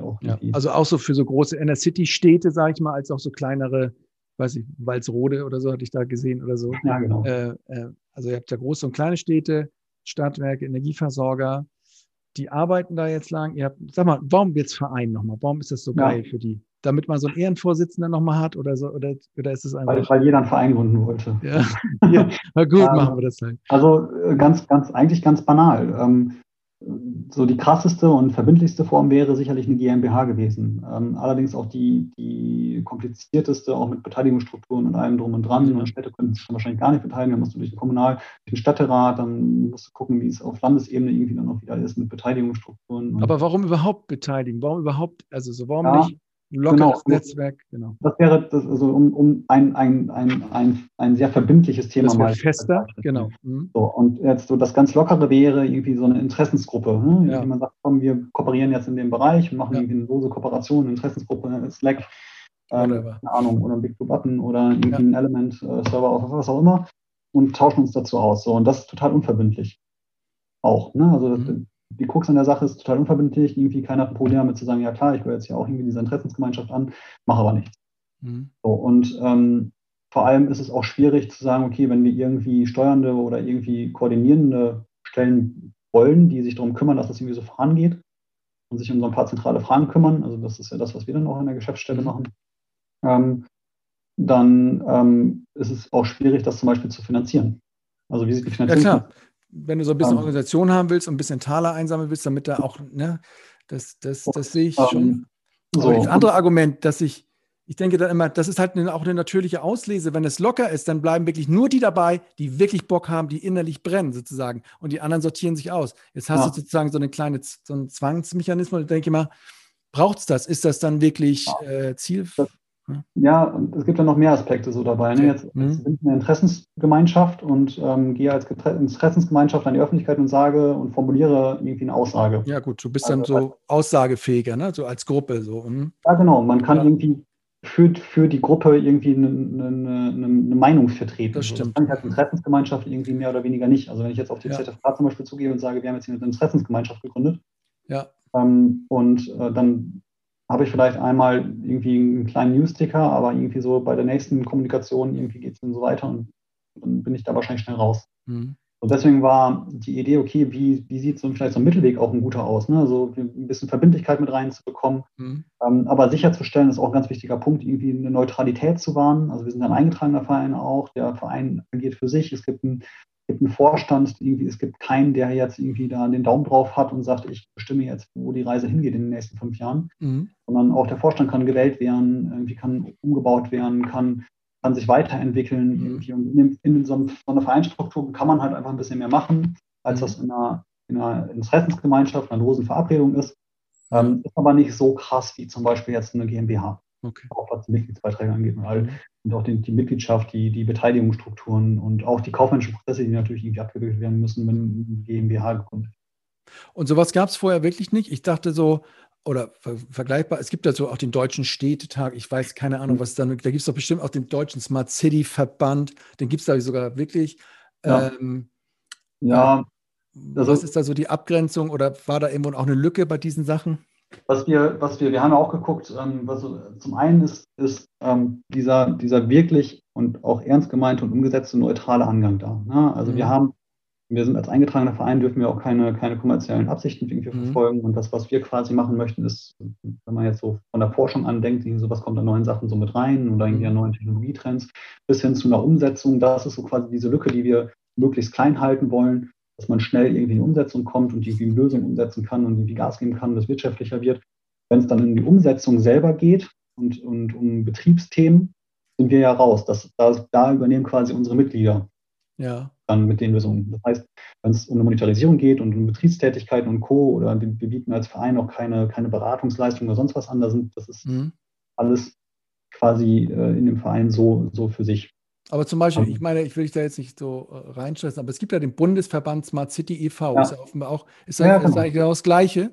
Die sind sogar gemeinnützig, ja. Ja. Das ist ganz spannend, das, das äh, sind wir zum Beispiel jetzt noch nicht. Aber ähm, genau, was, was wir aber nicht gesehen haben, also das ist das mhm. eine. Ähm, deswegen auch im Verein gut irgendwie auch, genau das zu wahren. Aber ähm, mhm. was wir halt, also es gibt ja auch andere Initiativen, die zum Beispiel operativ sehr, einfach Sachen machen. Mhm. Die haben aber diese Neutralität nicht dabei und vor allem auch diesen Fokus mit auf, eigentlich müssen wir vor Ort starke Player mit aufbauen, also die, die, die kommunalen Unternehmen, die wirklich das, die das Heft in die Hand nehmen und da zum Treiber werden, zum Multiplikator und die Themen mhm. ähm, über den Betrieb dann auch treiben. Ja. Ähm, ne, und das ist ja auch ein Thema, das macht keine Telekom, das da irgendwie. Oder keine Siemens, dass du nicht so, eine, ja. so einen Siemens-Verband hast, wo das ja oft dieses, diese technologische Abhängigkeit ist ja genau. oft ein Argument. Ne? Also, das ja, sieht man ja auch bei Corona jetzt. Äh, ne? Alle Schulen gehen natürlich auf Apple, gehen auf Microsoft, weil die die Lösung haben, weil die schnell sind, aber weil sie eben selber die ganze Zeit nichts aufgebaut haben und jetzt keine Linux-Schule haben, wo, wo Lehrer fit sind mit Raspberry Pis und was ja auch ja. viel geil ist für die Kinder. So, so, so eine Analogie stelle ich mir vor, dass es eigentlich auch, dass du auch diesen Weg ja. einschlagen müsstest, natürlich bei, bei den im Smart City-Kontext. Ne? Und wenn ich, wenn ich irgendwie einen Anspruch habe, irgendwie, dass ich solche Sachen äh, nachhaltig und resilient umsetzen möchte, ja. dann kann ich ja nicht nur auf, auf IT und, und Software gucken, sondern muss ich auch gucken, dass ich irgendwie Mitarbeiter habe und Personal habe, die sich darin bedienen können und ja. ich nicht, nicht, mich nicht abhängig mache von irgendwelchen Beratern in Gänze. Ja. Dass ich nicht immer alles alleine mache, ist auch selbstverständlich, aber ich muss irgendwie Kompetenzen ja auch vorhalten, weil das elementar wichtig ist für meine Daseinsvorsorge vor Ort in der Kommune. Das heißt, ich muss die Kompetenz, also ich, ich source ja auch nicht alle meine Elektromeister aus als Netzbetreiber. Ja.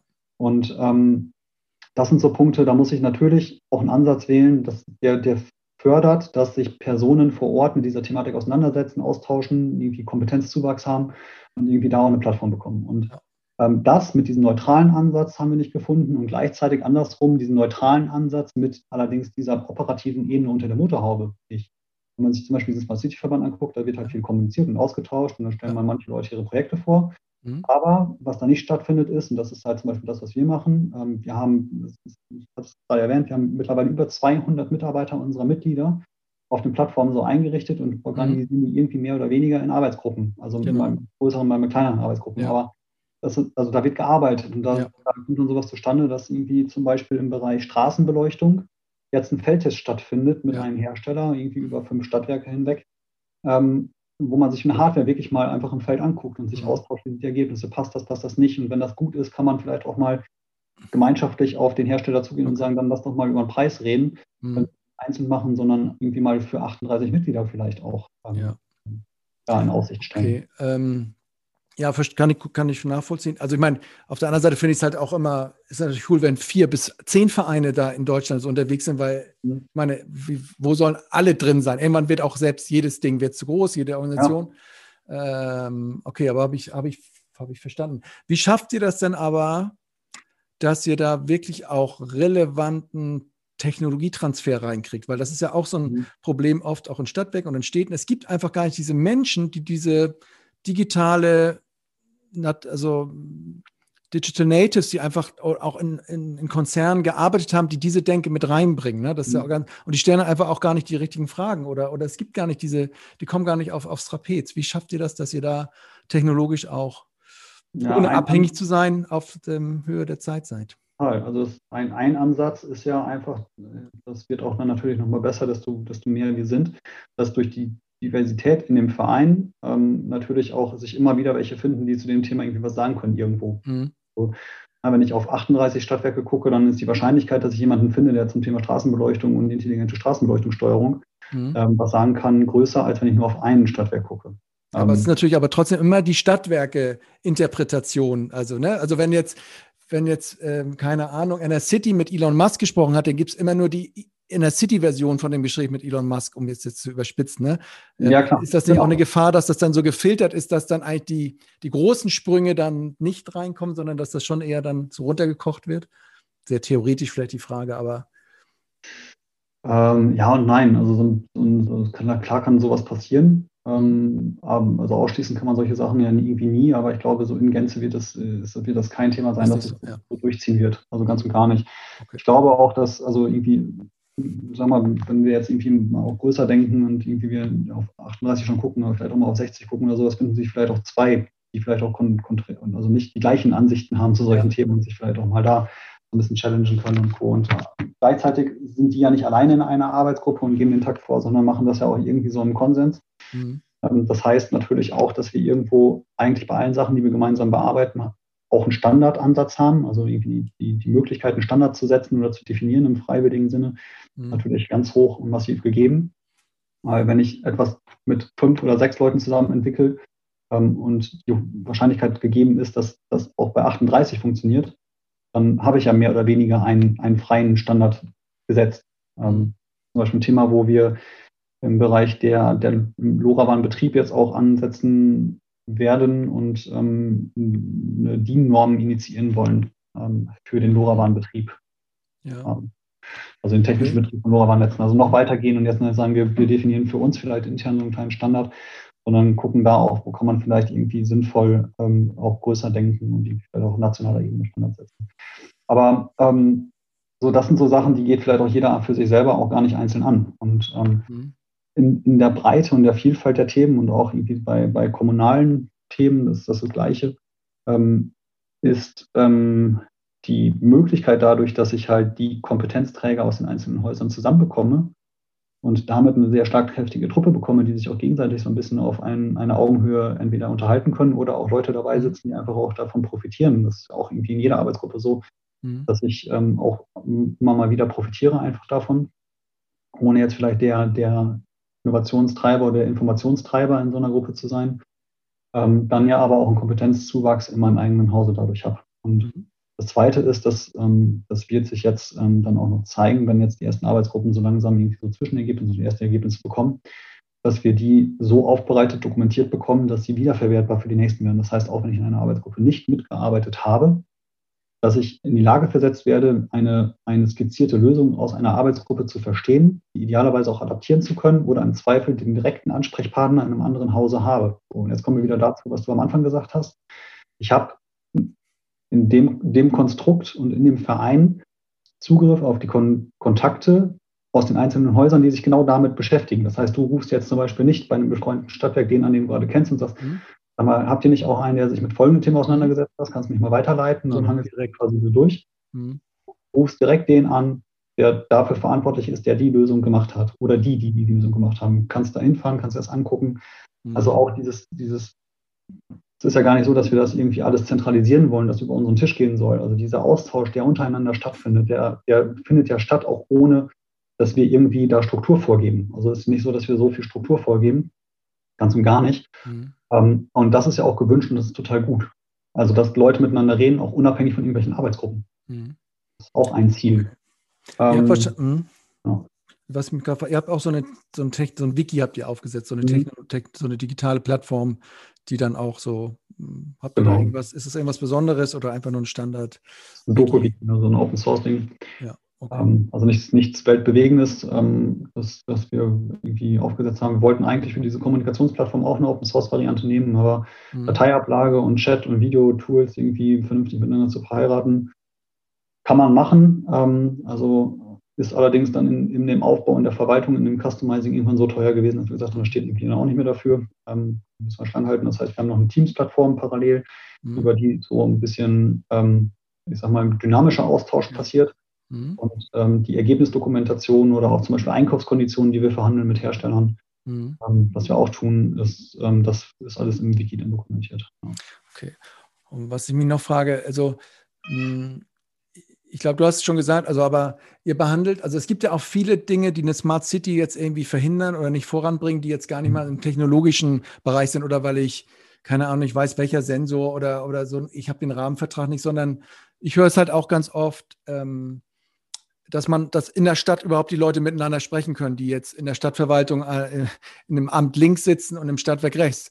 Ähm, mhm. sozusagen, ich bin hier in Köln, also bis jemand dann von der Rheinenergie mit der KVB, mit der Bahn sprechen kann, ohne dass irgendwelche Vorgesetzten im Dreieck springen, weil sie sagen, hier, das ist meins, was so, das ist ja ein mega kulturelles Thema auch so. Mhm. Ähm, ähm, und auch das Thema Geld. Wie kriege ich dazu, dass ich in der Stadtverwaltung, dass ich denen sage, also ich hatte letztens so ein, so ein so ein Stadtwerk, was gesagt, was ein gutes Smart City Konzept hat. Über 13 Jahre haben sie es entwickelt, aber die haben am Anfang mit ihrer Stadt eine gemeinsame Vision entwickelt und sie haben gesagt, ich schütte dir Summe X aus und was da drüber ist, und das schreiben wir jetzt mal fest für die nächsten 20 Jahre, was da drüber ist, das nehme ich für diese, was, für diese Realisierung dieser Vision. Ne? Mhm. Und das sind ja ganz oft Themen, die haben viel mit Politik zu tun, mit, mit, mit, mit, ja, mit Leuten auch, die mit einer gewissen Haltung nach außen gehen, Manager, die sich nicht so verstehen als irgendwie im Hintergrund Daseinsvorsorger. Das ist, ist mhm. ja auch so ein negativer Aspekt. Sagen wir auf dieser Daseinsvorsorge, da ist ja immer viel, wir machen es im Hintergrund, wir schaffen die Möglichkeiten, aber du brauchst ja fast mehr Impuls auch. Du musst ja jetzt ja. mal ne, ähm, mehr nach außen gehen, indem du schreist auch nach Geld als, als, als Stadt, äh, nach Infrastruktur, Kohle und so. Das sind ja alles auch viele weiche Faktoren. Bildet ihr das auch ab, wie man sowas schaffen kann? Ähm, oder geht es mehr so in also, diese technischen? Ja, wir haben, wir haben, wir haben so ein paar, paar Füße in die Richtung so. Ähm, das eine ist, dass wir äh, auch mit, zusammen mit, einem, mit einer externen Firma, die sich darauf professionalisiert hat, ähm, Förderanträge und Mittel scouten. Das heißt, dass wir eigentlich ja. auch, auch da so, eine, so eine Übersicht, so eine Datenbank aufbauen wollen, so ein bisschen aber vorkuriert. Also dass ich irgendwie quasi auf ein paar Folien zusammengefasst habe, irgendwie was ist der Förderantrag, wer kann sich ja. da bewerben, wie, wie viel Fördermittel, was sind die Zwecke, wie aufwendig ja. ist das, dass ich einen Ansprechpartner habe, mit dem ich auch mal kurz quatschen kann. Aus dem Verein heraus, wir organisieren, wenn da interessante Sachen dabei sind, die so hochkommen, dann Webinare, die man sich mhm. einfach mal angucken kann ähm, und ich auch mal fragen kann zu den Fördermitteln irgendwie, die in diese Richtung gehen. Also das eine ist natürlich Fördermittel, irgendwie ein, ein wichtiger Punkt, um, um auch solche Investitionen, die sich halt nicht irgendwie kaufmännisch über zwei, drei Jahre einfach oder in einem Jahr schnell rechnen, halt auch mal überbrücken zu können. Das ist das eine. Das andere ist, dass wir äh, unter anderem auch eine Arbeitsgruppe zum Beispiel ganz klar zu dem Thema haben, wie kann ich mich eigentlich zum Beispiel auch als Energieversorger, als, als, ähm, als Netzwerkpartner quasi in der Stadt verknüpfen. Wie kriege ich die mhm. Stadt an einen Tisch mit mir? Wie kriege ich die Hochschule an den Tisch? Wie kriege ich vielleicht auch die, die Industrie oder die Kaufmannschaft da dazu? Wie kriege ich die, die Studenten, die ich vielleicht auch brauche? Wie sehen so Formate aus? Ähm, das sind das, was du zum Beispiel angesprochen hast, so, wo es ähm, auch Vereine oder GmbHs gibt, so, so eine Digitalagentur in Heidelberg, der Energieversorger genau, in Lübeck. Mhm. Ja, solche Sachen, solche Formate, wie kriege ich die überhaupt an den Start? Wie, wie, wie kann ich da irgendwie ähm, auch zu einem, dann darüber solche Projekte initiieren, steuern, aber auch, ähm, auch finanzieren aus mir, aus der Stadt heraus ähm, und auch andere Möglichkeiten schaffen. Oder wie können zum Beispiel so ein Thema wie so ein Hackathon, wie kann sowas. Genau, da dachte ich jetzt gerade dran. Ja, ja, genau. Kannst du auch nochmal erzählen? Also, ich meine, die meisten wissen es vielleicht, aber dass ihr Münster, seit wie vielen Jahren macht ihr jetzt diesen Münster-Hack? Dieses Jahr das fünfte Jahr. Fünfte Wir Jahr. Haben Jubiläum. Ja. Und mit Alex, und da habe ich ja auch schon gesprochen, das war ja wirklich ein, ein, ein super Mittel oder super Weg, um die Stadt irgendwie sozusagen mal ja, so ein bisschen aufzuwecken und die verschiedenen ähm, Rollen und Akteure an einen Tisch zu kriegen und auch vielleicht dem einen oder anderen auch mal eine Bühne zu geben. Also einfach so ein bisschen da Bewegung in diese ganze Sache zu, zu bekommen. Mhm. Ähm, das speist ihr sicherlich auch äh, als Positivbeispiel in, diese, in diesen Verein mit ein, oder? Ja, total. Also das ist, ich meine, wir haben in Münster haben wir das ja ähm, aus, aus einer Dreierkonstellation quasi privat äh, engagiert, natürlich mit einem starken Rückenhalt der Items auf unserer Seite und mhm. ähm, der Sebastian Köffer als äh, mittlerweile auch Leiter vom Digital Hub ähm, in Münster auch ja mit dem Digital Hub im Hintergrund irgendwie so äh, an den Start gebracht. Die Stadt und die Stadtwerke waren von Anfang an auch mit dabei und haben uns unterstützt, aber das Event wird ja maßgeblich von uns dreien dann auch gemacht und entschieden und, und koordiniert und es finanziert sich selber über die, die, die Spendenein oder Spendeneinnahmen, die, die äh, Sponsor, Sponsoringgelder und Co. Mhm. Mit dem Fokus halt natürlich das Thema Open Data mal so ein bisschen zu treiben und zu verankern. Das war 2017 ja auch nochmal ein bisschen was anderes. Und auch der, der Szene so ein bisschen so eine Bühne zu bieten und einfach ja. auch ein geiles Event zu machen. Ne? Also wo sich so ein bisschen so die lokale Szene trifft und man Impulse geben kann, ähm, auch in die Stadt, in die Stadtgesellschaft ähm, mit digitalen Lösungen und Ideen, irgendwie solche Sachen mal in zwei Tagen äh, als Idee aufzubereiten. Coole Bühne zu bieten, Zuschauer, ist irgendwie, weiß ich nicht, ähm, macht auch immer Spaß, sind auch zwei coole Tage, auch anstrengend, aber irgendwie auch cool, irgendwie so mit den Leuten mhm. hoffentlich bald auch mal wieder vernünftig in Kontakt zu kommen und irgendwie Bier trinken zu können und Pizza essen und all das, was so dazu gehört. Ähm, das ist aber auch ein Thema, was auch, auch ähm, viele übernommen haben. Also irgendwie, wenn man zum Beispiel nach Osnabrück guckt, ähm, Gibt es auch Osnabrück Hack? Der Hack, findet, genau, der findet dieses Jahr zum dritten Mal in Folge statt. Mhm. Ähm, und ähm, das, das wird richtig stark getrieben von, von den, der SWO Netz, also der Netzgesellschaft der, der Stadtwerke und auch der Stadtwerke selber. Mhm. Die stehen da voll hinter und treiben das. Also das, da ist der Initiator und der Organisator sind das die Stadtwerke, mhm. die das natürlich auch nutzen, um überhaupt das Thema zu platzieren und ein bisschen zu treiben. Man kriegt auch diese ganzen Verantwortlichen aus dem städtischen Umfeld mal in einer anderen Konstellation zusammen. Man kann irgendwie auch mal off-topic so ein bisschen quatschen. Man hat so eine Jury, die man besetzen kann. Ja. Ähm, in dem Fall ist Mule auch immer dabei als Staatssekretär von, von Niedersachsen, der ist auch mal eine Jury gewesen. So. Also irgendwie auch so ein Thema, wo man sagen kann, dann lass doch mal partizipative digitale Stadt, Stadtentwicklung wirklich machen. So. Mhm. Und die Sachen auch nachverfolgen, und gucken, was man davon auch umsetzen kann. Mhm. Heißt jetzt nicht, dass jeder ein Hackathon machen soll, aber es ist zumindest ein Mittel oder eine Möglichkeit, einfach mal andere Impulse da reinzugeben und ähm, vielleicht auch so ein bisschen ähm, auch mal überhaupt noch an, an solche Leute ranzukommen. Ne? Wenn ich jetzt eine digitale Sparte aufbauen möchte bei mir als Stadtwerk und sowas wie LoRaWAN machen möchte und Datenintegration und Plattformbetrieb und Management, dann muss ich auch irgendwann mal so mal, äh, sichtbar werden auch für, für solche Leute, die das können, ja, als potenzielle dass, Mitarbeiter. Dass sie auch wissen, dass du sowas machst. Ne? So, und irgendwie, der bewirbt sich dann erstmal bei einem Standard-Stadtwerk, das irgendwie so in dieser Richtung, das man muss ja ganz klar sagen, irgendwie, wenn ich, wenn ich Bock habe, irgendwie wirklich an diesen großen Themen zu arbeiten, Dekarbonisierung und Smart mhm. City und Co., dann bin ich beim Energieversorger, der in die Richtung unterwegs und da auch offen ist, eigentlich genau an der richtigen Stelle wirklich effektiv was zu bauen. Ne? Ja, theoretisch also, schon, aber theopraktisch halt auch manchmal nicht, weil es diesen Unternehmen oft halt an Mut und an, an, an, genau. an Drive einfach fehlt. Ne? Äh, dann bist du halt zwar und sagst, hier wäre eigentlich die Stelle, aber um dich herum äh, empfinden das halt so ein bisschen die wenigsten. Und ähm, ja.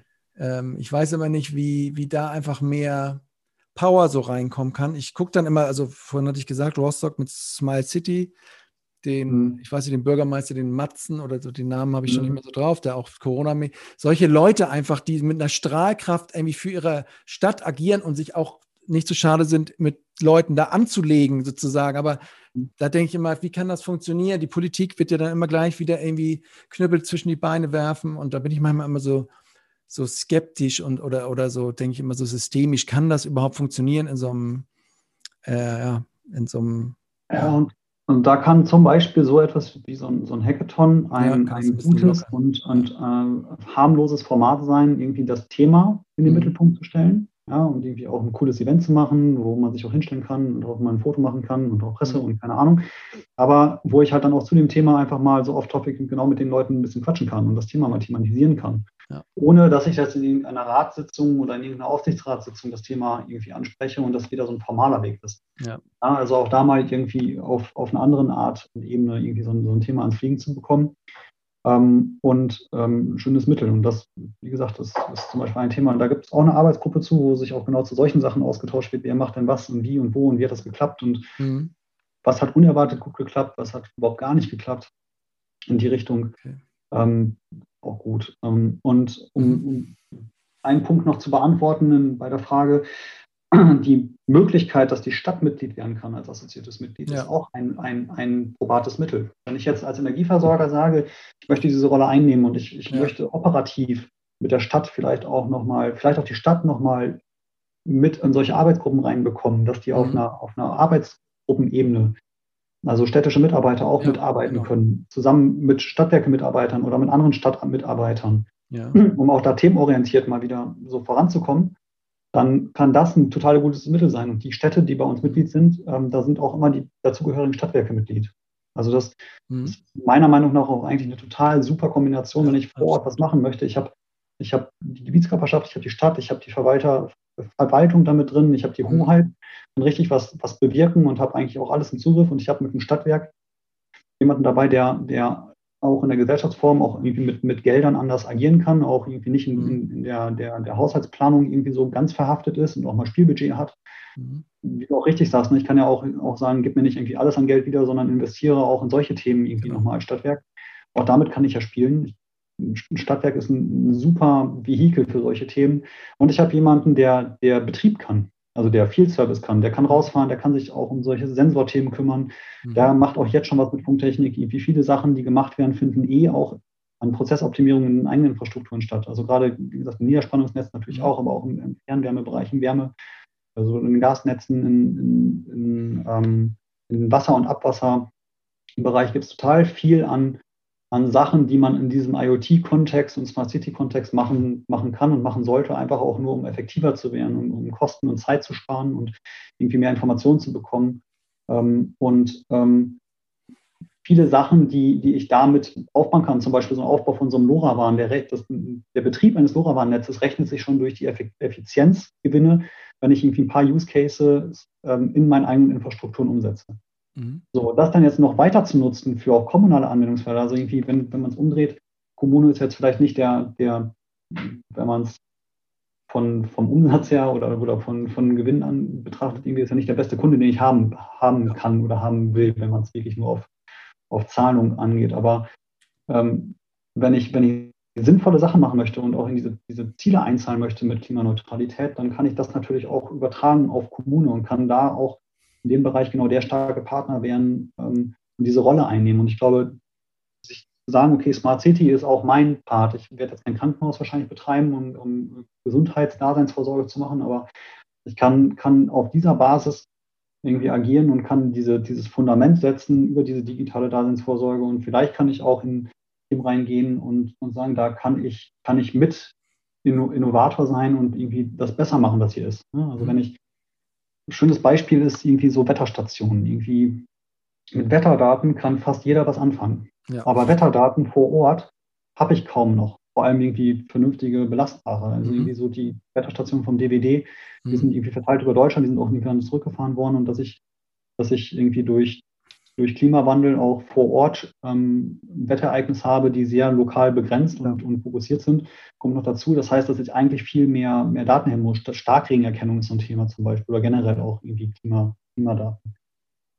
So, und wenn man sich anguckt, wer kann denn was mit Wetterdaten anfangen? So, das ist zum Beispiel interessant für, für, meine, für mein, mein Wasser, Netz, also Wasser, mhm. Wassererzeugung, meine, mein, mein Netz, Klar. vor allem auch Abwassernetz.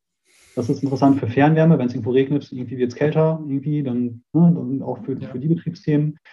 Ähm, ich habe das im Verkehrsbereich, ich habe ähm, also Verkehrssteuerungsthemen, ich habe ÖPNV da natürlich mit drin und, und Verkehrsfluss. Ich habe ähm, Themen in der Städteplanung vielleicht auch, wo ich mit solchen Daten irgendwie viel, viel besser arbeiten kann, wenn ich lokale Daten habe.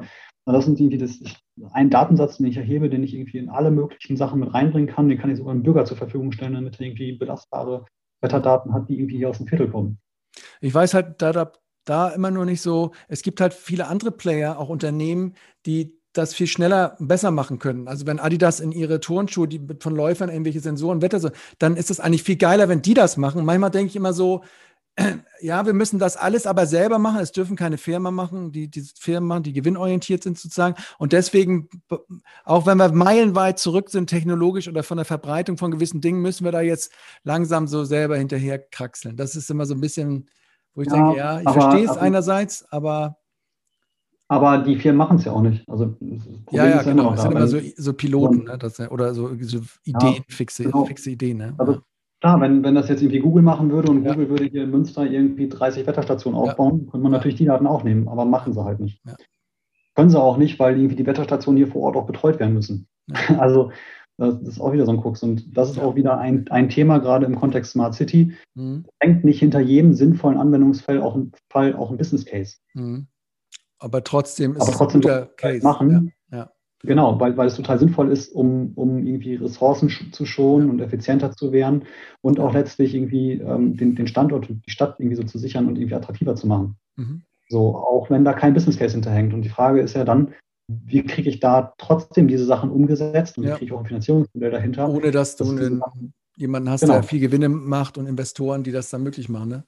Ja, genau. Verstehe, und ja. wie kriege ich das auch steuerbar umgesetzt und wie halte ich auch irgendwie so ein bisschen Kompetenzen zumindest vor, dass ich das Thema Datensouveränität und Sicherheit auch irgendwie nochmal abgedeckt bekomme. Und ja. das ist so, so der Punkt, der, der, Knackpunkt, glaube ich, wo wir ganz oft dran, dran hängen gerade, irgendwie dieses Finanzierungsmodell, wie kriegt man, wie kriegt man es hin, dass wir ein, zum einen sagen, wir müssen das jetzt irgendwie mal machen, wir müssen das jetzt mhm. angehen.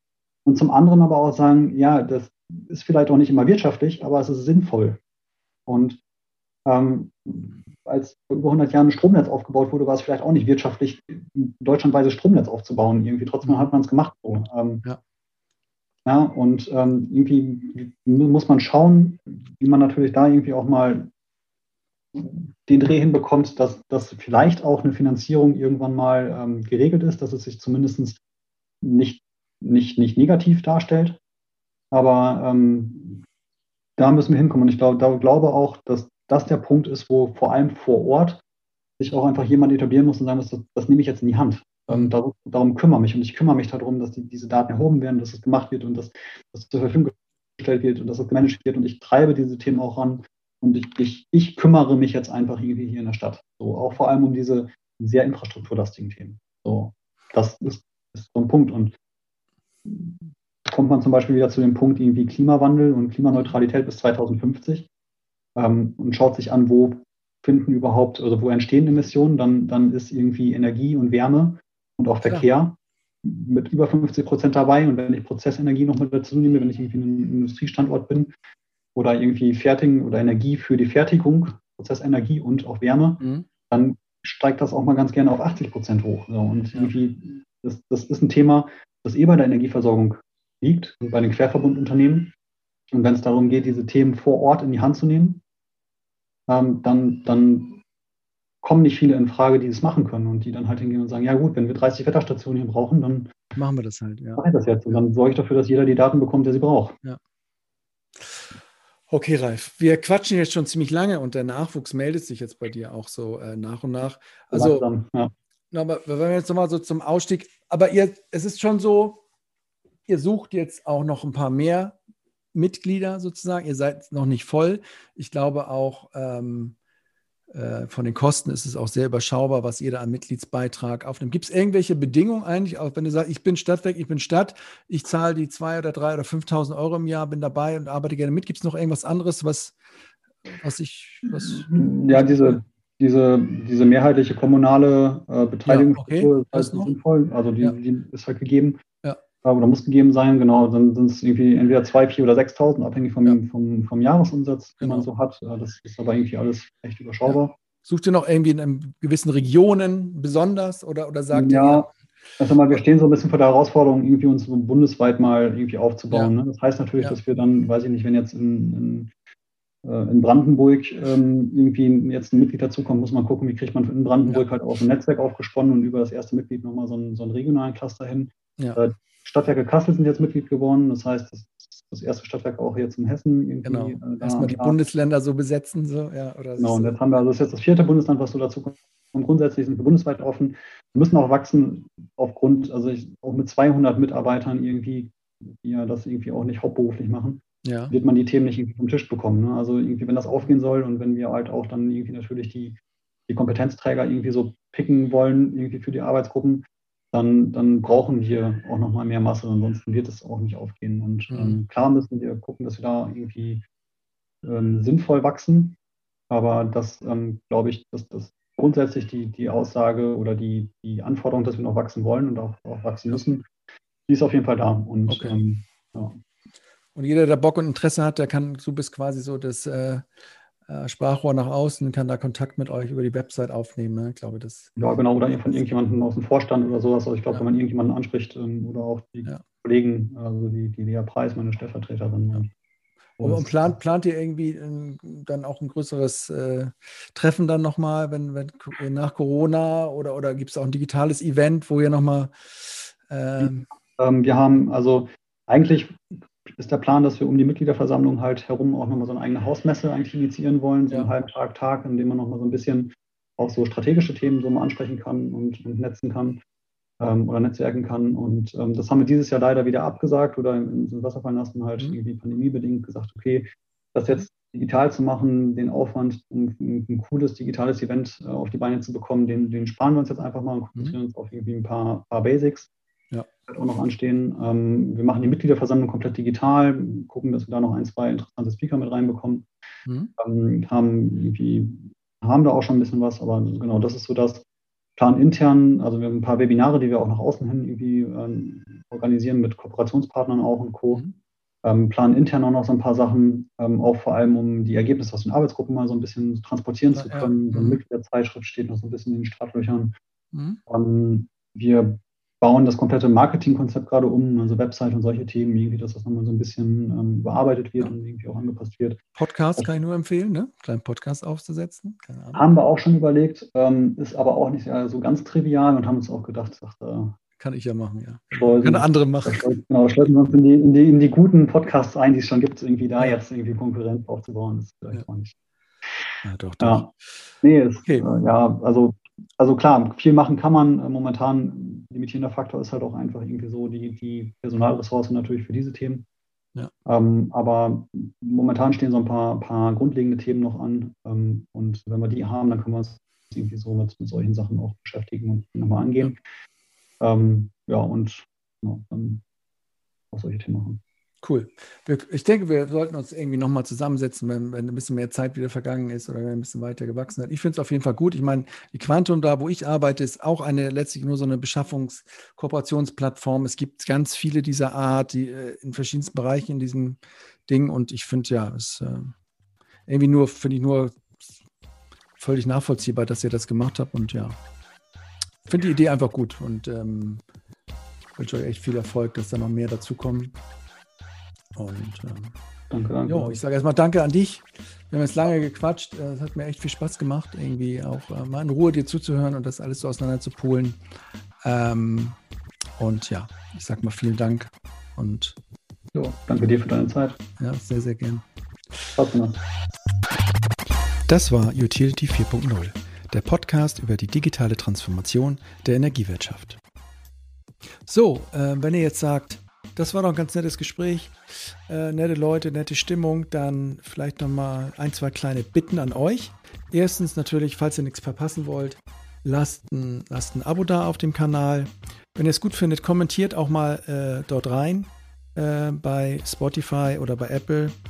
Ähm, das freut uns sehr. Und wenn ihr natürlich Leute kennt, wo ihr sagt, hey, das wäre auch mal interessant, wenn die in den Podcast äh, Utility 4.0 kommen, dann freuen wir uns, wenn ihr uns Bescheid sagt, wenn ihr uns irgendwie kontaktiert. Und dann gehen wir der Sache nach und äh, wird auch ganz cool, wenn auch aus eurem Kreis hier äh, Personen mal reingepusht werden, denen wir dann so ein bisschen auf den Zahn fühlen können. In diesem Sinne, alles Gute, alles Liebe.